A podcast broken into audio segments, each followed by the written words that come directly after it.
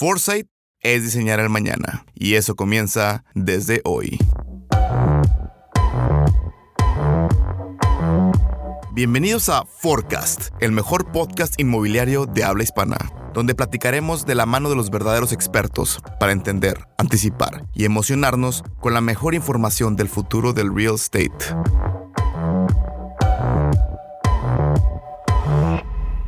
Bienvenidos a todos a otro webinar más de 4S. Ahora tenemos eh, la grata presencia de tener aquí a nuestro gran amigo Héctor Bustamante que nos acompaña este, en, esta, en esta ocasión. Y por supuesto, pues también a muchos de ustedes que, que, me imagino que ya lo extrañaban, pues nuestro mismísimo Nacho Torres, que también está hoy, aquí hoy con nosotros, pues para ver cómo vamos en Tijuana, cómo vamos estos meses y obviamente, pues qué nos espera, lo que queda de este año, qué nos espera para el siguiente año y el futuro de la ciudad. De todo esto vamos a platicar, vamos a ir punto por punto. Eh, no se preocupen, esta información se las vamos a mandar. Eh, con todo el correo que se, registraron, les vamos a mandar esta presentación. Igualmente le estamos grabando para subir las redes y que la puedan volver a analizar. Entonces, pues aquí ahora sí que disfruten y con mucho gusto cualquier duda que tengan la pueden ir poniendo en los comentarios y pues obviamente ahí nos las van a ir pasando para ir contestándolas lo más posible. Entonces, Nacho, Héctor, bienvenidos. Eh, Adrián, gusto en saludarte nuevo. Un gusto saludar a todos nuestros amigos de Tijuana. Este, como siempre lo he dicho, me encanta ir a Tijuana. Eh, la gente de Tijuana está, tiene un, pedazo especial en, el corazón de 4S de toda la gente y en especial mío porque siempre hemos sido muy bien recibidos por allá.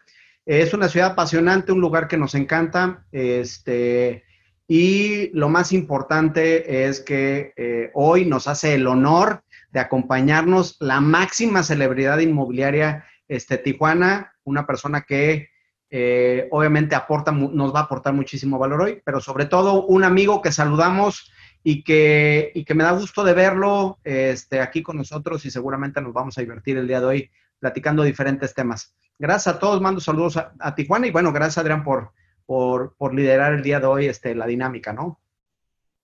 Bueno, vamos a darle, si quieren, eh, empezamos con los números macro. Nacho, ahora sí, este, platícanos un poquito de, de, los números macro, cómo vamos a nivel país, qué está pasando en México y sobre todo, pues, cómo empezamos a ver la dinámica de Tijuana para ahorita meternos a los números específicos, pero que podamos comparar qué está pasando en el país y después, pues, qué está pasando acá en Tijuana. Bueno, este, que nuestro invitado de unas palabras de bienvenida, mi estimado Adrián, por favor. invitado de honor, ¿eh? Perdón, se desconectó. Bienvenido. Bueno, muchas gracias por la invitación, Adrián y Nacho. Estoy en realidad muy contento de participar con ustedes. Ya saben que soy su fan desde hace muchos años. No nada más porque los conozco, conozco su empresa, conozco sus oficinas, conozco su equipo y todo, sino también estoy comercializando un proyecto conceptualizado por ustedes. Y gracias a ese proyecto nos ha ido muy, muy bien. Entonces yo les debo a ustedes mucho. Muchas gracias. No, no, al contrario. Nosotros también, eh, ojo, eh, esto es recíproco eh, y nosotros también admiramos tu empresa, te admiramos a ti y te, y, te apreciamos como, como, amigo. Bienvenido. Este, y si quieres, empezamos a platicar un poquito, ¿no? una de las cosas que platicamos para todos los que nos acompañan hoy, es que hay que saber en dónde estamos, ¿no? Mi estimado Adrián y, Héctor, es, no hay, que, no, no, hay que negar en la situación en la que está México, no hay que negar la situación que está el sector y no hay que negar la situación que está el mundo y todos los elementos que nos rodean en nuestra vida día a día. De una vez les digo que este año vamos a tener un problema serio eh, en cuestión de crecimiento económico. Este año para que los que no sepan, el INEGI acaba de, hacer la proyección de cuánto decrecimos el último trimestre y el decrecimiento prácticamente está en 20%. Este año ya hay instituciones que nos ponen en doble, eh, en decrecimiento, doble dígito, o sea, estaríamos decreciendo más del 10%. Y eso, en comparación con otras crisis que han sido muy fuertes para México, pues la última crisis en 2009, no alcanzamos el decrecimiento del 6%, y en la crisis de 1995, que paralizó el país, no alcanzamos el 7%. En esta crisis se estima ya, dependiendo el medio o dependiendo la institución, que estemos en 8.5, 9, 9.5, 10 y hay lugares que nos ponen 11%. Sí es importante que sepamos que este país, este año vamos a decrecer. que este año va a ser bien complicado y que el efecto de esta crisis es peor que otras crisis. No es por ser negativos, es por saber en dónde estamos y qué tenemos que hacer para salir adelante. Hay que saber en dónde estamos, en qué situación estamos para salir adelante. Sin embargo, hay algo bien positivo de esta crisis y sobre todo en el lugar donde ustedes están, todos los que están, nos están acompañando, es entender qué pasa y la, eh, la capacidad de resiliencia que tiene Tijuana y el Estado y toda la parte noroeste del país. Fíjense los indicativos que tenemos en Tijuana. Los indicativos que trae Baja California en términos generales que es de los tres, de los tres estados que más crece a nivel nacional, ¿sí? En, en algunos, en algunos años es el que más ha crecido. Es, fíjese las tasas de, de crecimiento o de crecimiento que tiene en comparación nacional. O sea, en algunos casos estás duplicando la tasa de crecimiento. ¿Qué está pasando con Tijuana? Tijuana es una zona próspera. Tijuana es una zona que tiene mucha capacidad de crecimiento. Tijuana es una ciudad y una zona que se va a recuperar mucho más rápido que el promedio nacional. Entonces, sí estamos en una crisis, sí va a estar complicado el año, pero estamos en una zona donde vamos a salir más rápido. Y veníamos diciéndole, y si podemos avanzar una filmina, por favor, Adrián, este, entendiendo que Tijuana tiene capacidad y tiene armas para salir adelante, entender la diferencia de esta crisis con la crisis que tuvimos la última vez. Y lo acabamos de platicar ahorita entre Adrián, Héctor y un servidor, en donde hace 11 años, lo que pasaba en cualquier reunión familiar y social es que en esas reuniones, todos los que estamos participando y que pertenecemos al mundo inmobiliario, teníamos que agachar la cara.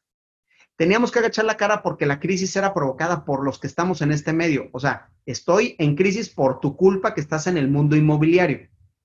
Y es cierto, el mundo inmobiliario coludido con el mundo financiero provocaron la crisis que tuvimos hace unos años, pero la gran ventaja que estamos viendo hoy es que esta crisis, creo y estamos convencidos que de las pocas formas que hay para salir rápidamente de esta crisis es definitivamente el mundo inmobiliario.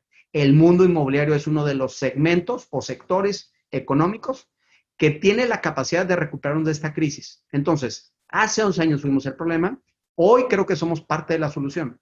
Lo vemos en la industria. La industria está caminando, la industria está vendiendo, la industria tiene empuje, la industria tiene capacidad de conectarse con otras, con otras industrias y creo que es una de las grandes ventajas que tenemos hoy. Hoy, en día, el real estate demostró que lo que todo el mundo pensaba, que cuando venía una crisis era el primer segmento que se tenía, ese tabú creo que hoy se está quitando en México y en el mundo, porque lo que estamos viendo aquí en México se repite en toda Latinoamérica y se está repitiendo en Estados Unidos. En Estados Unidos está pasando exactamente lo mismo. Entonces, estemos conscientes y estemos contentos de que sí va a ser un año malo, pero creo que el mundo inmobiliario está saliendo avante y está mostrando una resiliencia bien importante que otros sectores no lo están teniendo.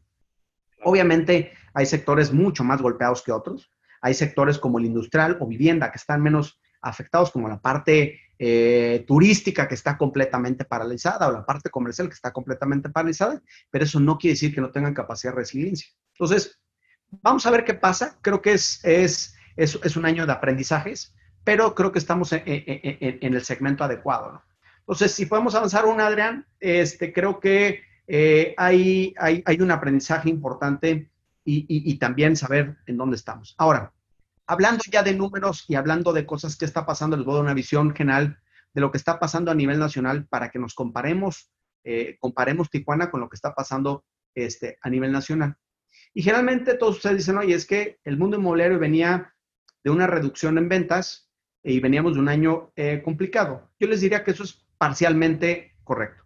¿Por qué? Porque en oficinas a nivel nacional crecimos, en vivienda eh, vertical decrecimos, en comercio crecimos, entonces hay como señales encontradas. Vamos a hablar primero de la parte de vivienda y específicamente de la parte de vivienda vertical, donde estamos todos conscientes que el último año, el 2019, fue un año de desaceleración en cuestión de ventas. Fíjense cómo veníamos, en, este es el número de unidades vendidas totales a nivel nacional.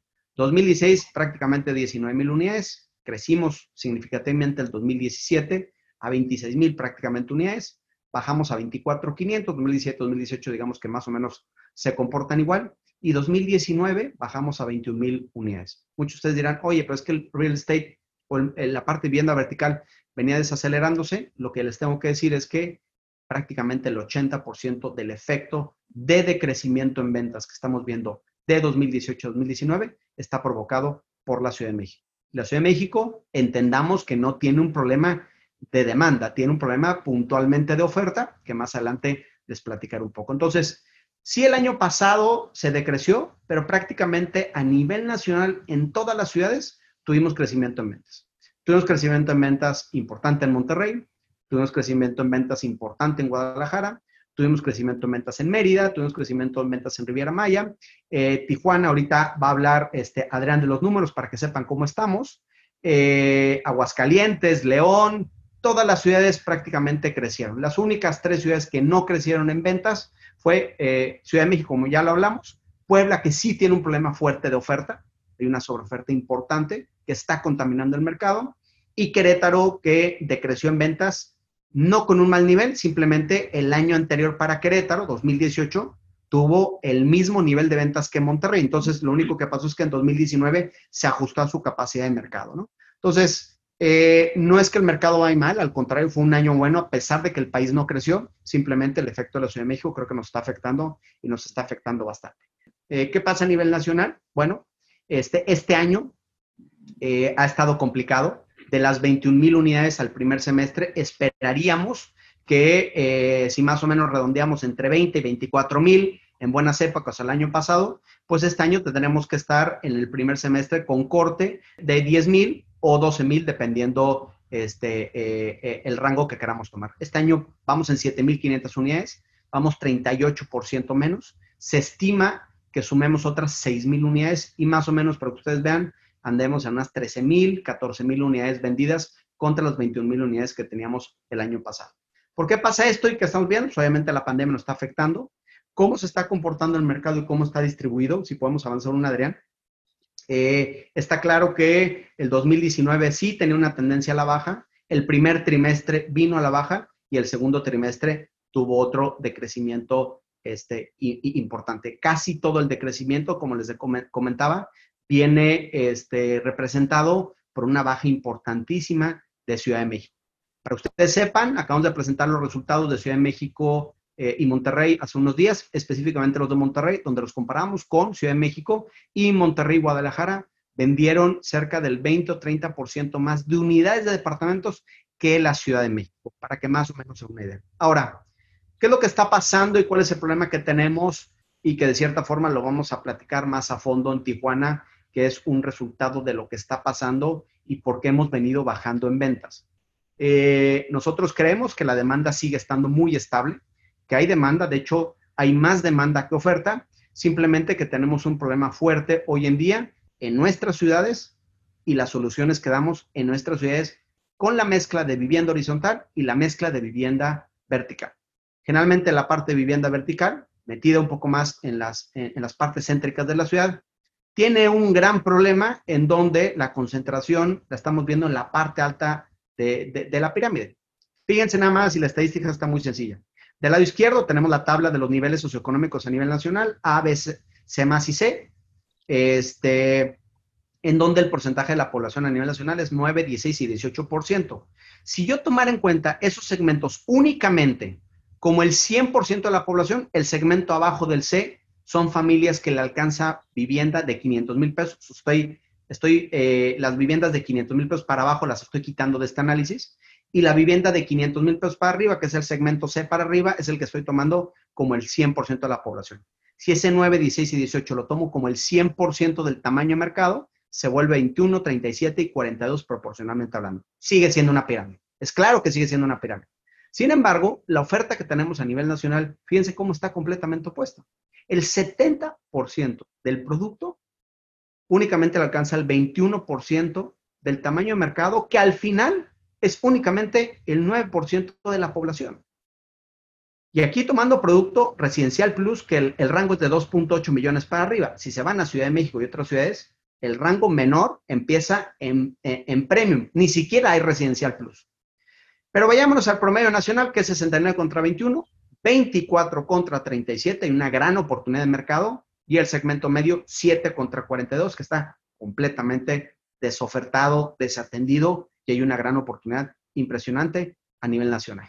Claro. Eh, eso digamos que... Importantes, eh, perdón Nacho, números bien importantes que tengamos en cuenta porque más adelante vamos a ver esta, esta eh, pirámide específicamente en Tijuana y vamos a ver también las diferencias que tenemos en cómo el producto de Tijuana también se está enfocando a un nicho muy específico y hay muchas oportunidades dentro del mercado. Entonces, bien importante que recordemos este 69-24-7 porque ahorita vamos a ver cómo Tijuana todavía está muchísimo más agresivo en esta pirámide invertida, ¿no? que, que, lo platicaremos ahorita viendo esos, esos, números, pero sí, es totalmente importante ver cómo pues, estamos al revés en temas de oferta contra demanda.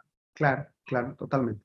Entonces, de cierta forma vemos como un desbalance lo que estamos viendo. No sé, podemos lanzar una filmina, este, Adrián, eh, y obviamente eso provoca que los efectos que estamos viendo en el mercado son completamente dispersos en donde es evidente que el segmento residencial y el segmento medio está sufriendo un poco menos que el segmento eh, alto, en donde tiene una caída del 28% eh, del primer trimestre al segundo trimestre. En pocas palabras, el producto Premium y Premium Plus está cayendo prácticamente 30% y los otros tres segmentos han caído en esta pandemia, pero de cierta forma se han, se han comportado mucho más resilientes o han aguantado este, la pandemia. ¿Por qué? porque tienen un mercado más grande, porque hay más hueco, porque la demanda sigue siendo mayor a la oferta. Entonces, a pesar de la crisis, si tienes un producto bien alineado en el mercado, las absorciones de tu proyecto, pues bajar 10, 11, 12% en tu meta de ventas contra el año pasado, creo que tampoco está tan dramático como uno esperaría, ¿no? Eh, y esto es un poco lo que hicimos como 4S para poder estimar lo que está pasando en el mercado, ¿no? La línea punteada delgadita es la demanda que veíamos anualmente para la parte de vivienda vertical en, cuestión, de producto, ¿sí? Para cada uno de los segmentos, donde está la parte media, residencial, residencial plus, premium y más allá. Y fíjense cómo eh, antes de la pandemia el segmento residencial plus, que empuja mucho la vivienda vertical a nivel nacional, seguía teniendo huecos en el mercado, estaba bien balanceado. Residencial tenía una, eh, una capacidad de mercado eh, gigantesca y en la parte media, bueno, estábamos prácticamente en infinito. Premium ya venía batallando un poco entre oferta y demanda, casi todo empujado por el producto de la Ciudad de México. ¿Y qué es lo que pasa con esta pandemia? Pues obviamente la demanda tiene una baja importante este, en la capacidad de mercado. Tiene una baja importante en la capacidad de mercado, sino en, el, eh, eh, en la cantidad de clientes que existen y también el presupuesto de las personas. La línea negra se contrae, en donde Residencial Plus sigue estando bien alineado. Digamos que no, no es un segmento que nos preocupe. Residencial sigue mostrando muchos huecos, medio sigue mostrando muchos huecos y obviamente es evidente y explicativo porque en, en Premium tenemos una baja importantísima en ventas. ¿Por qué? Porque la oferta supera a la demanda. Entonces, de cierta forma, ese, ese efecto empieza a contaminar el mercado y esos son los resultados que, que, estamos teniendo. Entonces, es cómo se comporta el mercado, es como lo vemos a nivel nacional. Si podemos avanzar una más, este, eh, Adrián, y bueno, con eso damos una visión de lo que está pasando este, a, nivel nacional. Las ciudades que tienen una buena mezcla, las ciudades que tienen una pirámide de cierta forma balanceada y que han hecho cosas para poder ofrecer producto en todos los segmentos, son aquellas ciudades que hoy en día se están riendo de la crisis y que hoy en día están mostrando niveles de venta este, bastante, eh, bastante adecuados. ¿no? Entonces, pasamos a Tijuana. Adrián, ¿cómo está Tijuana? Platícanos. Mira, y, esto, es, esto es lo interesante y algunos de los que se conectaron también la vez pasada, ahora sí tenemos los números recién salidos del horno de qué está pasando, lo, lo hemos estado platicando con Héctor, lo hemos estado platicando con todos ustedes y la idea es ver, pues ahora sí, cómo nos está yendo específicamente en Tijuana. Entonces, para que ustedes se den una idea, Tijuana eh, tuvimos un pequeño decrecimiento en el 2019 conforme al 2018. Ustedes saben que en el, el boom inmobiliario que tuvimos en Tijuana fue en el 2016 con toda la cantidad de producto que empezó a salir y cuando realmente explotó la verticalización en Tijuana. Sin embargo, ahorita vamos a ver por qué el decrecimiento de producto en los últimos años, en donde prácticamente había, venía decreciendo o venía un poquito desacelerándose en ese sentido. Entonces, ahorita les vamos a explicar específicamente por qué. Lo que queremos ver es cómo vamos eh, en este año, en donde el primero y segundo trimestre llevamos un avance de 261 ventas, en donde este mes y el mes anterior hemos visto que el mercado se está empezando a recuperar de manera bastante rápida en, Tijuana, en donde vemos que a, pesar o a diferencia de otras plazas, inclusive como Ciudad de México, Guadalajara, Monterrey, en donde vemos que inclusive Guadalajara y Monterrey tienen expectativas de crecimiento menores que los primeros seis meses del año, Tijuana al revés, Tijuana vemos que pues, va a tener un mejor crecimiento este, esta segunda parte, se está recuperando bien, lo hemos platicado aquí con Héctor, hemos visto buenas ventas en estos meses, entonces vamos viendo que ese mercado ha ido creciendo. Sin embargo, de todos modos, estamos previendo que pues, este año tengamos un decrecimiento del 24% conforme a ventas de lo que pasó el año pasado. Entonces, si nos está afectando algo, es normal, es normal, la gente no pudo salir ciertos meses, la gente dejó de comprar ciertos meses, sin embargo, pues poco a poco nos estamos empezando a recuperar y ahorita que veamos las, la cantidad de producto que hay en cada uno de los niveles, vamos a darnos cuenta también que no es tanto un tema de pandemia, sino es un tema de lo que venimos platicando, de diferencias de producto y de dónde está eh, la oferta conforme a la demanda del mercado. ¿vale? Y, y, aunando a eso, Adrián, eh, es importante que la gente entienda eh, los, los, gráficos que traemos en la, del lado derecho, ¿no? O sea, fíjense el efecto que está teniendo la Ciudad de México, o sea, donde la Ciudad de México va a llegar a las 2.500 unidades vendidas, cuando el año pasado tenía 4.700 y estábamos acostumbrados a tener 8.000, 9.000, 10.000 unidades en venta. Fíjense el decrecimiento que está teniendo la Ciudad de México. ¿Por qué? Porque no supo entender que si no tienes producto adecuado, te vas a morir. De hecho, los invitamos para que en 15 días nos acompañen en el panorama de Ciudad de México. Vamos a hablar específicamente del gran problema que tiene la Ciudad de México, pero ojo, si no entendemos que en un futuro podemos estar igual que la Ciudad de México y no arreglamos ese tema de fondo, las ventas van a tener una tendencia que en algún momento se van a parar y se van a empezar a caer. Sí es importante que estemos conscientes que tenemos que actuar más como las otras ciudades lo han hecho, o sea, como Guadalajara y Monterrey lo han hecho. Guadalajara y Monterrey han implementado diferentes estrategias bastante valiosas que han hecho que, oye, de crecer en pandemias 11% o 20% en ventas, cuando históricamente el año pasado vendieron, por ejemplo, Guadalajara vendió 3.765 unidades y el año anterior vendió 2.800. Ojo, ¿ok? Entonces estamos hablando de niveles de 2018, que no está mal.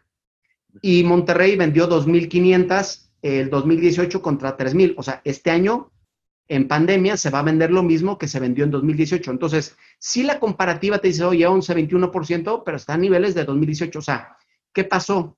Que entendieron que está, que cómo debe estar el producto, qué está pasando. La Ciudad de México no lo está haciendo y ahí es donde vemos resultados de decrecimiento, en donde, pues obviamente, la Ciudad de México hoy en día está a niveles de 25% en comparación con 2018, porque 2019 fue eh, prácticamente catastrófico. Sin embargo, no sé qué opina y aquí me gustaría una opinión de, Héctor, es, pues el panorama no se ve tan mal y a pesar de que ahorita vamos a hablar de, lo que vemos en Tijuana, pues vender prácticamente 500, 600, 550 unidades o 600, pues tampoco suena tan mal y te habla un poquito de la capacidad que tiene zona metropolitana de Tijuana, ¿no, Héctor? Sí, es correcto. Además, lo que estoy observando, no sé si esté correcto o no, pero este crecimiento que vamos a tener del 20, el proyectado del 24%, tiene que ver también o sea, sí, sí con nuestra industria, pero también en general con la eh, tormenta que vive todo, o sea, todos los sectores han sido afectados y a lo mejor se ve reflejado porque en general el consumo ha bajado, o sea, de restaurantes, de eh, comercio en general, o sea, cualquier tipo de, de, gasto no se está haciendo y eso pues impacta a nuestra industria también. No, no lo veo tan grave, o sea, siento que son márgenes muy entendibles con lo que está pasando a nivel nacional, ¿no?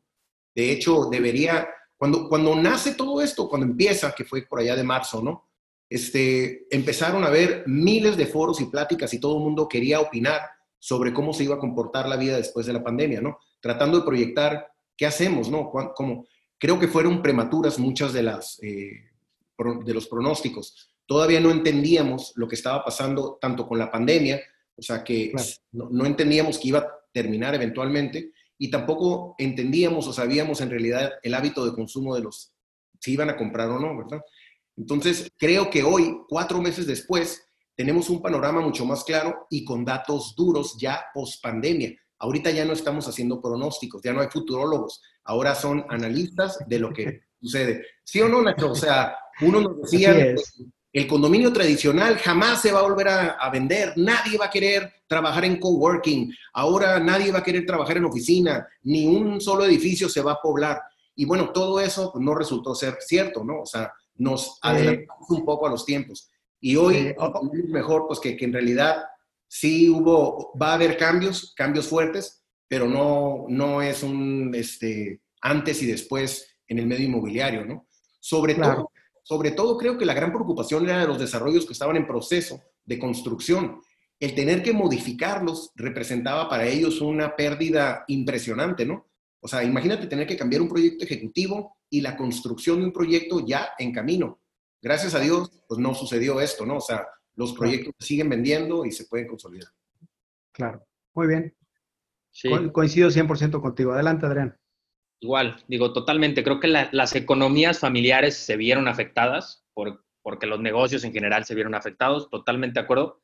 Yo, mi opinión de lo que está pasando en Tijuana y ese, ese decrecimiento que estamos teniendo en Tijuana, yo creo que también sí en parte es por esto, pero creo que también en parte es por este inventario que estamos viendo. Entonces, o sea, si ya dividimos la cantidad de unidades, y, y Héctor, yo creo que tú, lo, tú nos puedes decir muy bien con todos los proyectos que tienes en venta, yo creo que la mayor cantidad de oferta que hasta ustedes manejan está por arriba de los 2.8 millones de pesos, ¿no? Sí, totalmente. Que es lo que vemos aquí. Entonces, la mayor parte del producto está por arriba de esos 2.8, 3 millones de pesos, que es igual donde estábamos viendo que íbamos incrementando bastante nuestras ventas en los últimos años. Y el residencial es el que se ha empezado a rezagar, prácticamente se ha ido acabando la oferta que estamos, eh, o los nuevos proyectos que han salido en residencial. E igualmente eh, por el otro lado, el tema premium, pues igual no han salido nuevos proyectos. Entonces, todo el mercado de Tijuana se ha basado en sacar proyectos residencial plus de 2.8 hasta 6 millones de pesos, ¿no? Que es lo que hemos estado viendo y por eso también las ventas empiezan a decrecer porque prácticamente el inventario también está decreciendo de manera muy, muy importante, ¿no? Que es el inventario, es la gráfica que vemos nosotros en medio, donde si vemos en la parte residencial, pues prácticamente tenemos 100 unidades que quedan en el mercado. En Residencial Plus tenemos 311, cuando estamos vendiendo 445, ya con lo que estamos previendo de los efectos de la pandemia. Y pues en temas de premium, pues igualmente traemos un, 32 eh, unidades de inventario cuando estamos vendiendo 38 anuales. Entonces, en temas de inventario estamos tan cortos que el mismo mercado hace que se nos empecemos a frenar, ¿no? Entonces, y vemos que los precios siguen incrementando, pero pues me quiero justamente enseñarles esto, ¿no? Que es lo que les mencionaba, o sea, en residencial, y, tú lo puedes comparar muy bien, tanto Héctor como Nacho, o sea, la oportunidad que se ve en este slide yo creo que es lo más importante que tiene Tijuana, porque tenemos 16 meses de inventario en residencial, 8 meses de inventario solamente en residencial plus y 10 meses de inventario en, el segmento premium. O sea, es, es, algo que en pocos mercados del país vemos y que poco a poco obviamente en Tijuana va a seguir creciendo. Oye, Adrián, y, hay, una observación bien importante y ahorita seguramente lo va a complementar Héctor, es, eso es tomando en cuenta, eh, y hay, un, hay una aclaración que sí quisiera hacerle a, toda la gente que nos acompaña.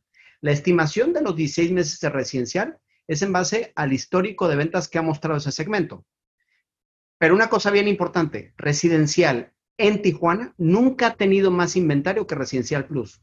Entonces, en el momento que Residencial supere en inventario a Residencial Plus, las ventas van a ser mucho mayores. Esto es simplemente un ejercicio de, lo, de cómo se ha vendido históricamente y las unidades que me quedan son 16 meses de inventario, que es, que ridículo.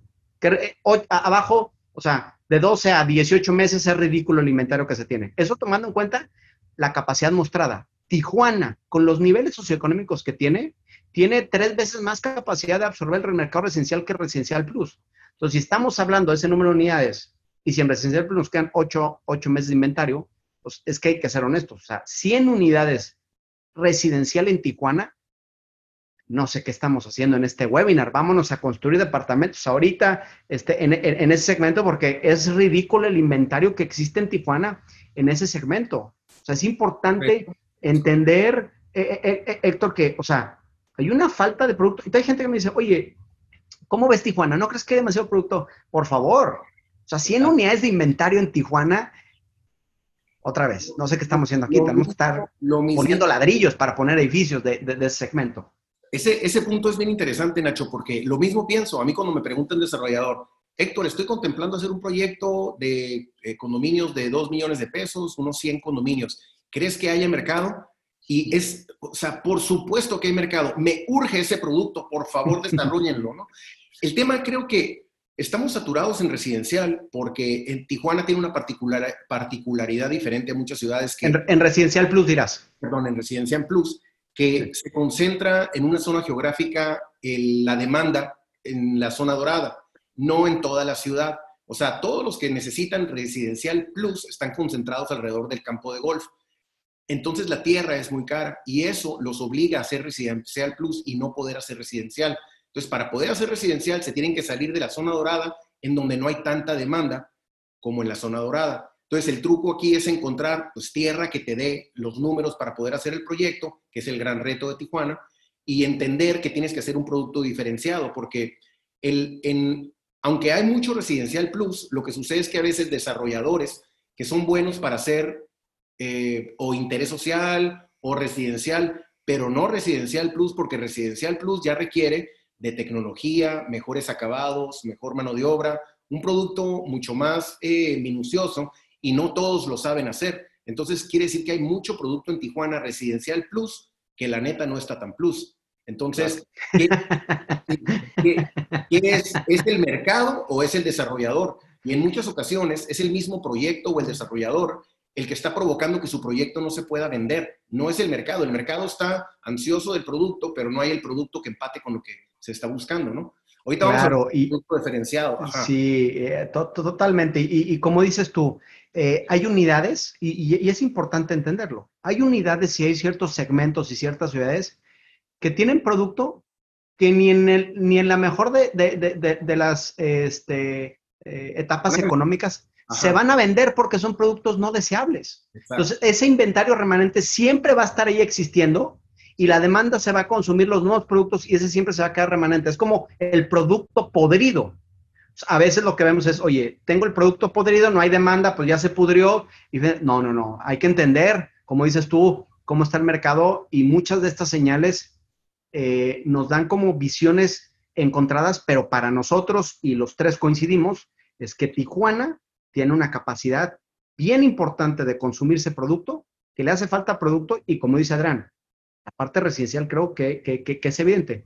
Este, pero bueno, si quieres continuar, Adrián. Sí, digo, estoy de acuerdo con, Hay un punto que vamos a, seguramente lo vamos a comentar adelante, ¿no? Pero en cuanto a la oferta o sobreoferta, o sea, 16 meses de inventario, 8 y 10, en realidad los, los ciclos del desarrollo inmobiliario son de 24, 36, 48 meses. O sea, un desarrollador puede tardar hasta un año en comprar la tierra en conceptualizar su proyecto, en generar las licencias de construcción, o a veces hasta año y medio o dos años, más uno o dos años de construcción. Entonces las decisiones cuando se conceptualiza el proyecto tienen que ver con qué va a pasar en tres años, no tanto qué es lo que se está ofreciendo ahorita, ¿no? Entonces, el, un punto importante es, no porque haya mucha demanda y que sea un gran mercado, puede llegar cualquier desarrollador a hacer cualquier producto. O sea, tienes que estar, tiene que estar muy bien pensado porque el cliente en Tijuana es muy exigente y sofisticado, porque es un cliente medio internacional que tiene San Diego aquí al lado. Entonces ha visto lo mejor del mundo a unas eh, a 15 minutos en cuanto a desarrollo inmobiliario y lo compara con el desarrollo que viene en Tijuana, ¿no? O sea, entonces tiene que, tenemos que tener nivel. Y el otro es que los números cuando se analizan, pues tienes que analizar cuando vas a estar en tu proceso de venta y de entrega, contra quién vas a competir, qué es lo que va a venir. Por eso tienes que tener eh, entender cuáles son los predios que ya se vendieron, que se están conceptualizando, que se van a desarrollar, porque con ellos vas a competir. Entonces, eh, esto lo comento porque es, es, muy común que platique con desarrolladores en donde, oye, pero hay 500 unidades en venta, ¿a poco voy a poder vender 100? Y se va a tardar tres años en empezar a vender. Yo digo, pues es que no sé, en tres años a lo mejor ya va a haber menos o va a haber más, ¿no? O sea, no, no es un dato que puedas analizar así, ¿no? Y, qué bueno que tocas ese punto porque creo que eso fue lo que le pasó a Tijuana hace 3, 4 años, ¿no? Que empezó el boom inmobiliario y todos los desarrolladores dijeron, oye, todo el mundo anda vendiendo a 3 millones de pesos, a 4 millones de pesos, a 5 millones, en la zona dorada, encuéntrame un terreno y ponle lo que sea encima. Y hasta, yo creo que el año pasado, lo que pusieras en Tijuana se vendía. Lo que pusieras en Tijuana se vendía. La verdad es que el apetito y el hambre del mercado, como tú dices, Héctor, o sea, eh, el mercado maduró muy rápido, el mercado supo que quería, la misma geografía de Tijuana que empujó la verticalización, en donde pues ya no me puedo ir a una casa porque me tengo que ir hasta Rosarito, me tengo que ir, digo, un poco extremo, me tengo que ir algo lejos para una casa. Entonces, pues obviamente eso hizo que se verticalizara Tijuana y por eso hubo un boom inmobiliario en donde el mercado maduró muy rápido. Pero hay otro ingrediente también que a veces no se considera, que Tijuana es una ciudad muy joven, que está en una etapa de crecimiento. Somos una ciudad incipiente en todos los aspectos. Apenas tenemos 130 años de existencia, cuando México nos lleva 400 años, Guadalajara 300, Monterrey nos lleva 250 años de desarrollo. Nosotros si fuéramos un ser humano, somos un muchacho puberto, apenas entendiendo qué es lo que quiere de la vida, ¿no? Entonces estamos creciendo y creciendo y al mismo tiempo, cuando uno crece, tiene esos dolores de huesos, ¿no? Que le llaman los growing pains. Todo el tiempo en Tijuana tenemos growing pains con el tráfico, con las licencias, con los vecinos inconformes, con los desarrolladores a veces que no entienden que tienen que tener respeto para el entorno, construir a ciertas horas, a ciertas horas no, considerar a los colonos, o sea, muchas cosas que estamos entendiendo que debemos de hacer en el desarrollo inmobiliario y que otras ciudades lo aprendieron hace mucho, ¿no? Ese es otro ingrediente importante. Ahora, el, condominio, ¿por qué es tan exitoso en Tijuana? Hace 15 años, eh, Adrián y Nacho, neta, nadie vivía en condominio en Tijuana, eran muy poquitos los condominios, hasta que familias de abolengo, en donde compran un condominio, invitan a su amiga, hacen el cafecito, oye amiga, qué padre tu condominio, qué padre se puede vivir en condominio, y se empieza a cambiar la cultura. Entonces ahora en Tijuana el condominio es muy aceptado y deseable. ¿Por qué? Porque pues, ya se convierte en algo que todo el mundo quiere tener, porque se dieron cuenta que está bien padre, ¿no? Pero antes no lo tenían, no lo conocían, no lo habían vivido y esto es algo nuevo, ¿no? Entonces tiene también la juventud de la ciudad, tiene mucho que ver con el tipo de demanda que tenemos del producto, ¿no? También. Claro. Sí, que eso fue lo que estuvo pasando, ¿no? Que hubo una, un, un incremento de demanda en donde la gente supo cuál era, aparte que, digo, maduró con buen producto desde un inicio, este, como ustedes saben, Adamant creo que fue el que rompió con, la verticalización en Tijuana y fue el que pudo hacer eh, que madurara el mercado bastante rápido. Y con eso, pues el mercado maduró y, sobre todo, como tú dices, Héctor, ya, no, ya no es tan fácil vender en Tijuana. Y sobre todo ahorita que estamos en un efecto pandemia, en donde ya vemos que pues el mercado la piensa dos veces antes de comprar, estudia mucho más y es donde empezamos a ver que se empiezan esos esos productos que no se estaban vendiendo, pues batallan todavía más para venderse, ¿no? Que es, que es un poquito lo que traemos aquí, este, que, igualmente platicábamos. Este es en el segmento residencial. Les explico un poquito la, tabla. Del lado izquierdo tenemos el número de proyectos activos, donde vemos eh, los diferentes proyectos que están en el mercado residencial, que como ya platicamos son bastante pocos en, en Tijuana. Y del lado derecho tenemos las ventas. Entonces, nosotros ya desde antes teníamos un líder de proyecto en donde este, este líder pues ya tenía la mayor parte del mercado y conforme ha ido incrementando la pandemia, pues vemos que lo único que ha hecho ese líder es que le ha ido mejor estos meses. Hemos platicado con ellos, nosotros trabajamos con ellos, grandes amigos, y sabemos que les está yendo bastante, bastante bien en estos meses que pues otros, los que están por acá abajo, nos dicen, oye, pues estoy batallando, estoy llegando prácticamente a ser unidades. Pues esos son los proyectos que no han tenido un valor agregado, inclusive en el mercado residencial, y que han batallado también en, en poder darle ese, ese valor agregado a ese mercado.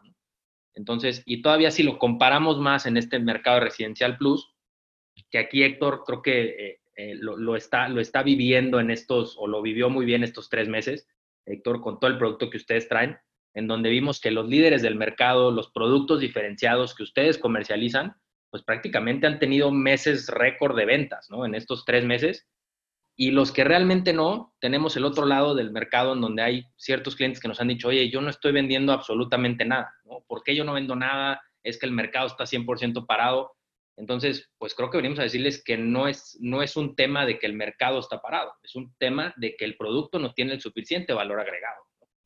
Y, ahí creo, y ahí Adrián, creo que, que, hay un tema de, de, de, una realidad, ¿no? Y seguramente a Héctor también le pasa, nosotros como 4S, mucha gente cuando presenta, o sea, decimos, oye, es que el mercado no está tan detenido, el mercado está, eh, está vendiendo, muchos me han dicho, no es cierto, estás mintiendo. Porque yo le pregunto a toda la gente y nadie está vendiendo. Y es lo que dice esta gráfica. Efectivamente, de 31 proyectos que están en el mercado, pues hay nueve proyectos que están acaparando el 80% de las ventas, o sea, una tercera parte está acaparando el 80% de las ventas y todos los demás no están vendiendo nada. Entonces, cuando tú le preguntas a dos de tres desarrolladores, les está yendo fatal, pero al otro le está yendo muy bien y le está yendo mejor que antes de la pandemia. Entonces, es importante entender que el mercado no es el que está mal, porque el mercado de hecho está vendiendo, ¿sí? Sí no está vendiendo otros niveles, pero tampoco son niveles despreciables. Pero lo que está pasando con el mercado es que el que está comprando, está comprando aquel producto que tiene valor agregado, y eso lo debemos de haber visto desde hace mucho tiempo en épocas eh, eh, bollantes, nadie se fija y todo el mundo hace producto genérico, lo que dé la regulación, saca rápido el, proyecto, no le metas tanto dinero, los sacados no importan, pero en épocas de crisis, cuando eso ya se ve reflejado, es donde vemos qué desarrolladores están haciendo bien las cosas. La realidad del mercado es que el mercado sí viene abajo, pero sí está vendiendo, pero los que están vendiendo, o sea, los que hicieron las cosas bien y esos líderes por segmento, se están llevando todas las ventas. Y ellos los vas a ver ahí y obviamente hay un pedazote del pastel, en este caso el 50% o el, el, o el 66%, tomas del 9 al 31, en donde no venden absolutamente nada, Héctor. O sea, están en ceros y esa es su realidad, sí, estoy de acuerdo, pero hay que entender y un aprendizaje importantísimo de esta pandemia, si bien el mercado no ha cambiado, lo que sí el mercado nos ha enseñado es que si hace las cosas bien, si tienes un producto con valor, si eres un producto diferenciado, es evidente que la pandemia, por muy fuerte que sea, vas a tener una capacidad de resiliencia importante. Tú venías diciendo hace rato, nos platicabas, Adrián, a mí, yo estoy vendiendo más ahorita que en pandemia. Y ojo con el dato, porque ahorita les va a compartir el dato de, Héctor, cuánto más está vendiendo en esta época de pandemia, ¿no? Fíjate que, de hecho, yo he sido muy cauteloso en estos meses de no estar publicando eh, entusiasmo, optimismo, o ideales. He sido cauteloso porque lo que sé que todos necesitan son datos duros para tomar buenas decisiones.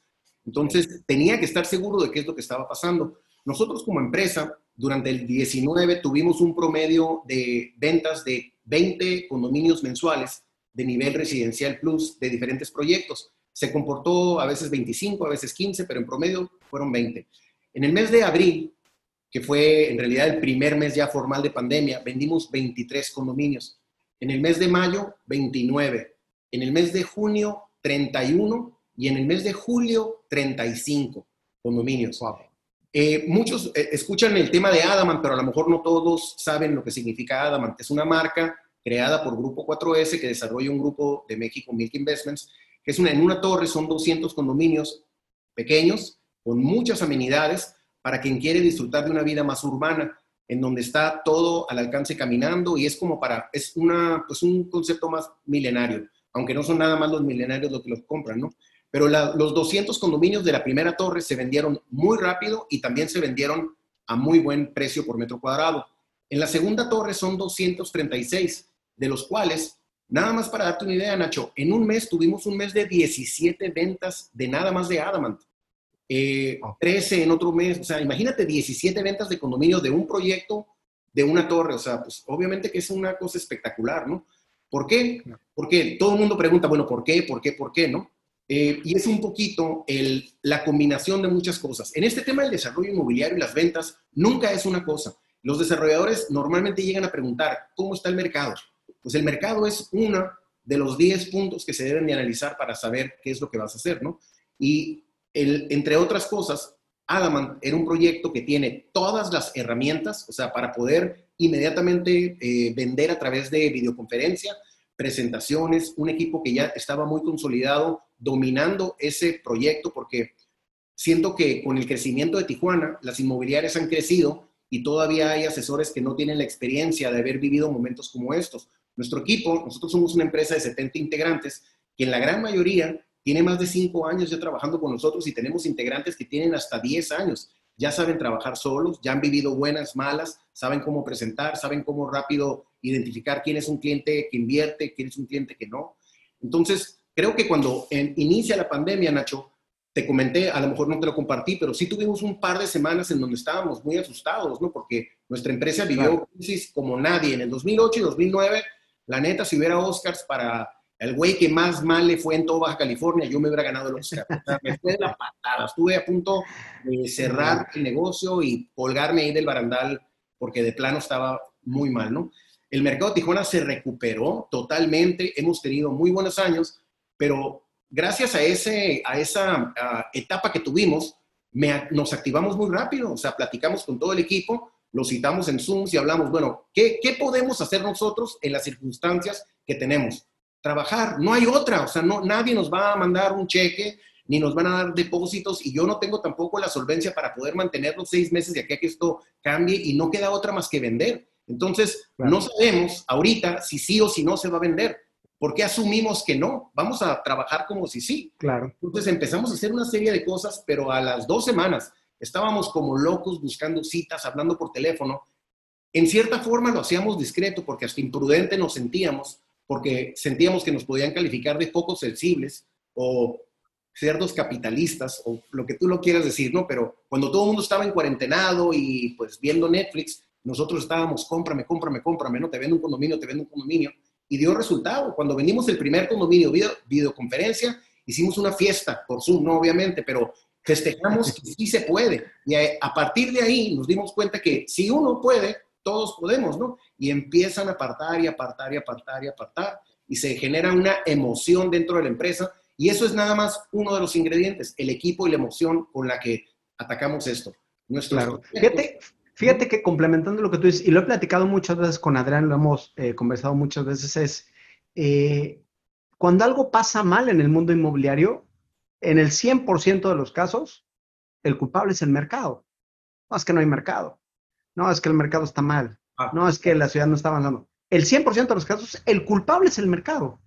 En ninguno de los casos vemos una autorreflexión eh, este, de decir, oye, no es el mercado. Yo me equivoqué en seleccionar el mercado, o más bien no hay mercado para el producto que yo hice. El mercado está bien. Entonces, aquí es bien importante que lo que estemos haciendo hoy en día, este año sea un año de aprendizaje para saber que el próximo año el mercado se va a recuperar, pero tenemos que salir fortalecidos de eso. Entonces, aquellos proyectos que estén en planeación, tienen que tener una, una mejor planeación, porque el mercado sí hay. De hecho, hay un mercado gigantesco. Y bueno, Adrián, platícanos qué está pasando con el mercado, ¿no? de, una vez me quise meter a eso, ¿no? O sea, y es, y es los números que les dije hace rato que había que compararlos contra esto, y es donde Tijuana se sigue polarizando hacia el mismo mercado, ¿no? O sea, sí estoy, estoy de acuerdo con Héctor que el tema residencial ahorita por, por el valor de terreno que existe en Tijuana es complicado, este, pero pues también hay periferias y hay, pues es una ciudad que sigue siendo horizontal y que sigue teniendo una, eh, una mancha urbana muy, muy, muy, muy grande y que en donde pues estos dos mercados realmente tienen una oportunidad de desarrollo bastante grande, en donde pues sí, el desarrollador ahorita le está gustando desarrollar en la cacho, proyecto bonito, caro, que puedo vender y se me vende como pan caliente y que antes de pandemia por lo menos se vendía como si, sin ponerle absolutamente nada. Ahorita, como ustedes dicen, productos diferenciados son los que siguen vendiendo muy bien aquí arriba, donde tenemos un 86%, o sea, 86% de las unidades en el mercado están en el segmento AB. O sea, Tijuana está totalmente polarizado hacia ese mercado y tenemos una oportunidad de desarrollo grandísima dentro del mercado más. Entonces, es lo que les decía Nacho, que no porque tengamos 10 meses de inventario este, o 18 meses de inventario en el, en el nivel residencial o que estemos vendiendo menos unidades en el nivel residencial, quiere decir que hay menos oportunidad. Al contrario, como estamos ofreciendo menos producto, pues obviamente pues las ventas son menores. Entonces, a la hora de que nosotros pongamos más de este producto y ataquemos este 35% del mercado, pues obviamente esas unidades residenciales y esas ventas residenciales, les puedo asegurar que van a incrementar a las ventas de lo que tenemos en Residencial Plus, si hubiera el producto correcto, ¿no? Que es justamente lo que, eh, lo que tú mencionabas, Nacho, de pues, no convertirnos en una Ciudad de México en donde nos seguimos polarizando hacia un solo tipo de producto, en donde a final de cuentas, pues sí tenemos porcentajes por arriba de la media nacional, pero pues es un porcentaje que se empieza a reducir cada vez con la cantidad de producto que estamos poniendo en el mercado.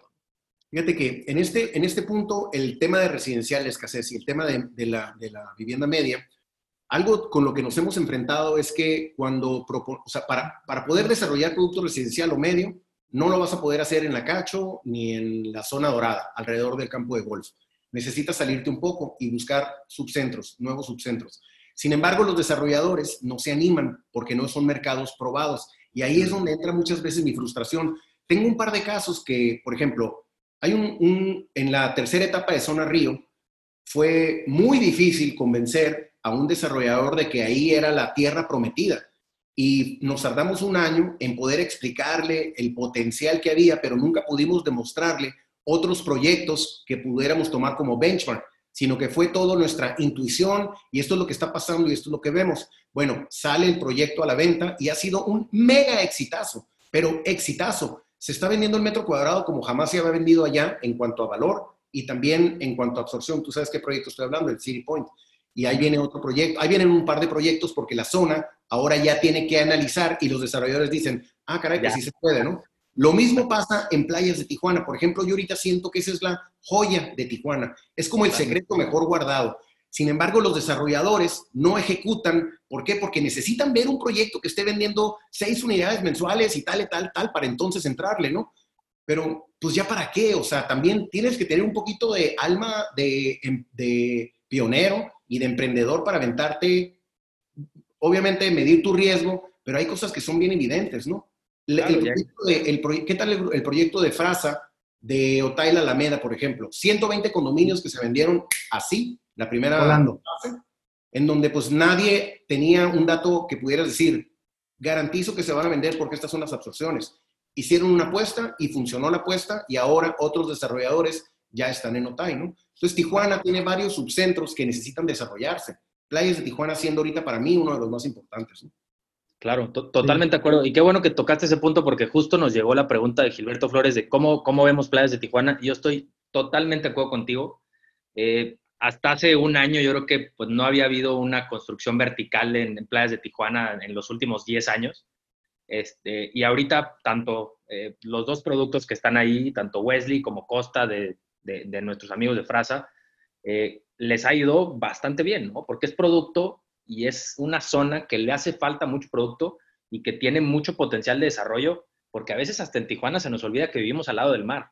Entonces, en playas de Tijuana tienes lo mejor de los dos mundos, ¿no? Tienes a 15 minutos San Diego, tienes vista al mar, tienes conexión con todo lo que necesitas en, la, en la zona céntrica de Tijuana, o sea, tienes todo, ¿no? Para desarrollarlo. Tristemente, pues hubo algunos años en donde el corredor, por la crisis justamente del 2009, inversiones extranjeras que pues se paró y un poquito los desarrolladores le tuvieron miedo de, volverle a meter, pero yo creo que, y coincido contigo, es uno de los puntos a desarrollar más importantes de la ciudad, inclusive ya un poquito más que, este, que la tercera etapa del río, que como bien dices, ya va más, más desarrollo para allá, vienen proyectos nuevos y qué bueno que se va a consolidar pero creo que Playas de Tijuana le falta y le falta mucho producto. Realmente. Y, yo, te diría, ojo, yo, yo, tengo una opinión acerca de los diferentes distritos, más bien todo Tijuana tiene potencial.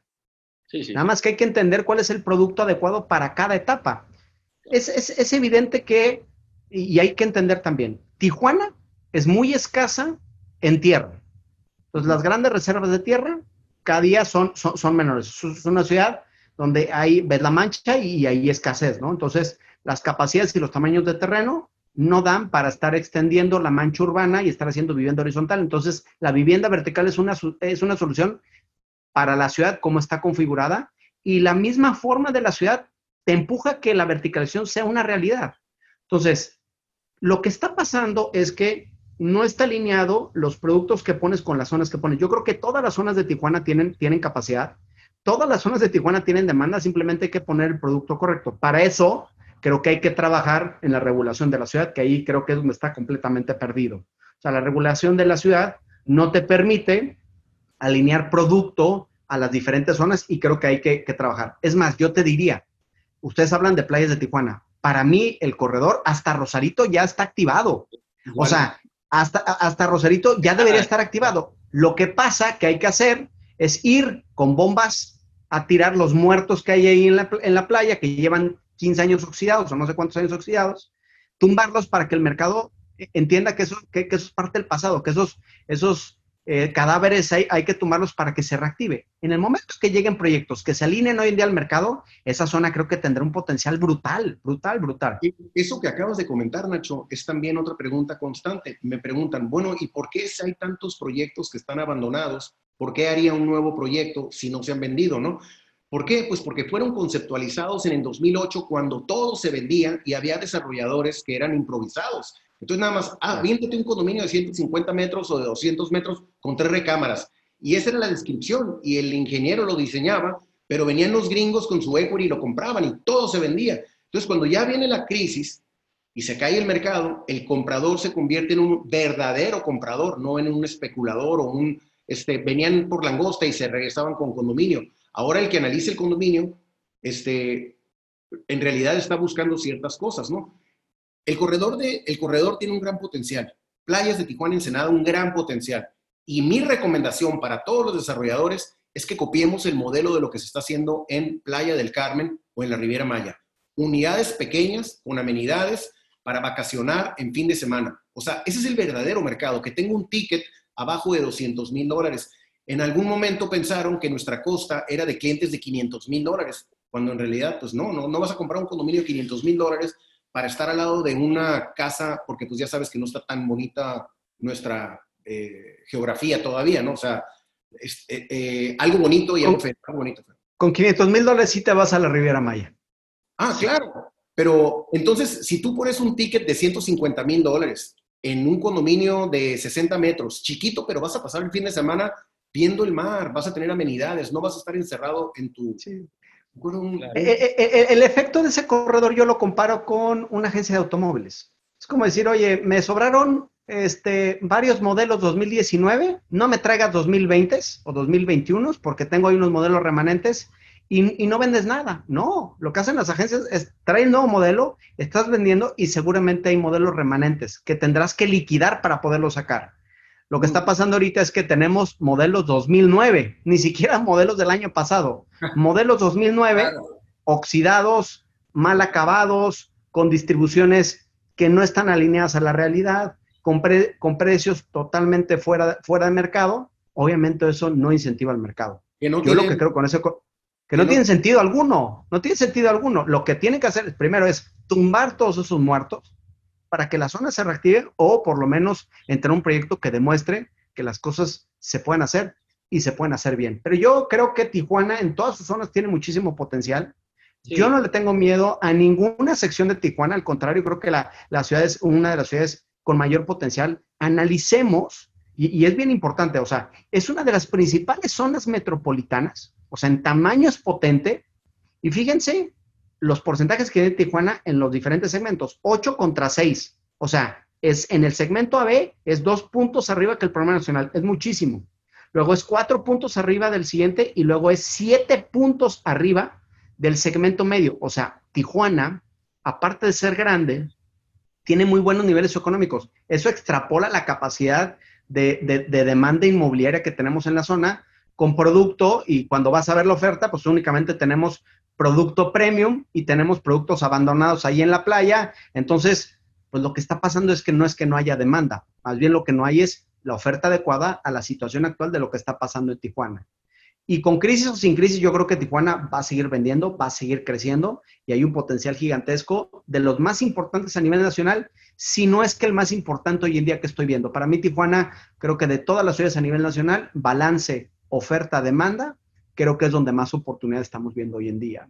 Totalmente. Creo que regresamos al mismo punto. Creo que es un tema del tipo de producto que nosotros tenemos que ofertar en las diferentes zonas. El producto que vamos a ofertar en playas, el producto que vamos a ofertar en el corredor, en la tercera etapa, en la cacho, son productos diferentes. Mientras entendamos el tipo de producto que tenemos que ofertar en cada una de las zonas, obviamente pues vamos a tener una, mejor absorción y vamos a poder empezar a mejorar este, nuestra, nuestra división y vamos a poder incrementar otras zonas que apenas están están en crecimiento, ¿no? Y obviamente nos dicen por ahí también, pues que hay algunos proyectos eh, que, nos están, que están abandonados y que los tienen los bancos y no se van a vender.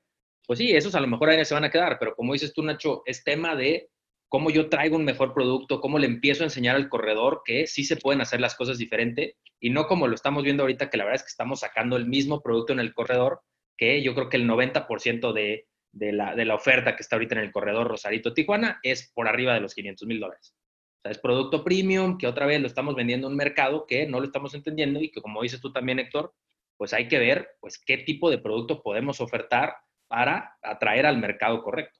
Y lo que, cuando yo hablo de un ticket de 150 mil, no hablo de un producto en donde baja la calidad o haces algo muy austero. Yo hablo de algo súper bien diseñado, o sea, que deseable para alguien que, que tiene para gastar 600 mil dólares, pero prefiere gastar 150 porque ese es el uso que le va a dar pero tiene, las características de su tipo de vida.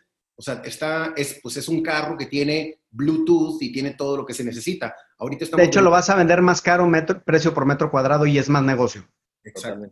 Exacto. Sí, e, Eso, eso, es muy buen punto. Producto más barato no quiere decir peor producto. Simplemente hay que ver qué tipo de producto y qué valor agregado damos en cada uno de ellos. Totalmente.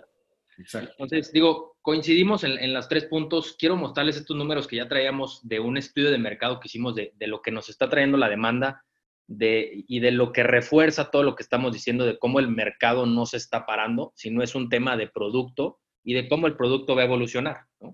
En donde vemos que prácticamente el 45% de las personas que nosotros le estábamos encuestando no están dispuestos o no piensan aplazar su decisión de compra. Ellos van a seguir comprando.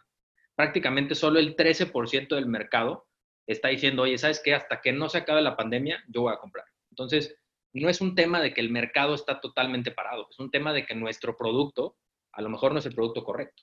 Entonces, y el producto que realmente tiene un valor agregado, como, como usted bien lo, lo están viviendo, doctor, pues realmente es el producto que sí se está vendiendo y que la mayor parte del mercado pues está buscando, porque es el producto que le va a dar más. Fíjate que hubo, hubo un punto ahorita en la pandemia que a lo mejor no hemos comentado, que es que eh, hubo una, el dólar se fue a 25, en algún momento se llegó a ir a 25 y muchos desarrolladores actuaron muy rápido y sacaron promociones de pactar tipos de cambio eh, de 19, 20 con el enganche y eso detonó mucha inversión. O sea, tenemos una economía muy dolarizada aquí en Tijuana. Mucha gente de Tijuana trabaja en Estados Unidos, tiene los dólares y en cuanto se dieron cuenta que ahora les rendían 20% más, ejecutaron la compra.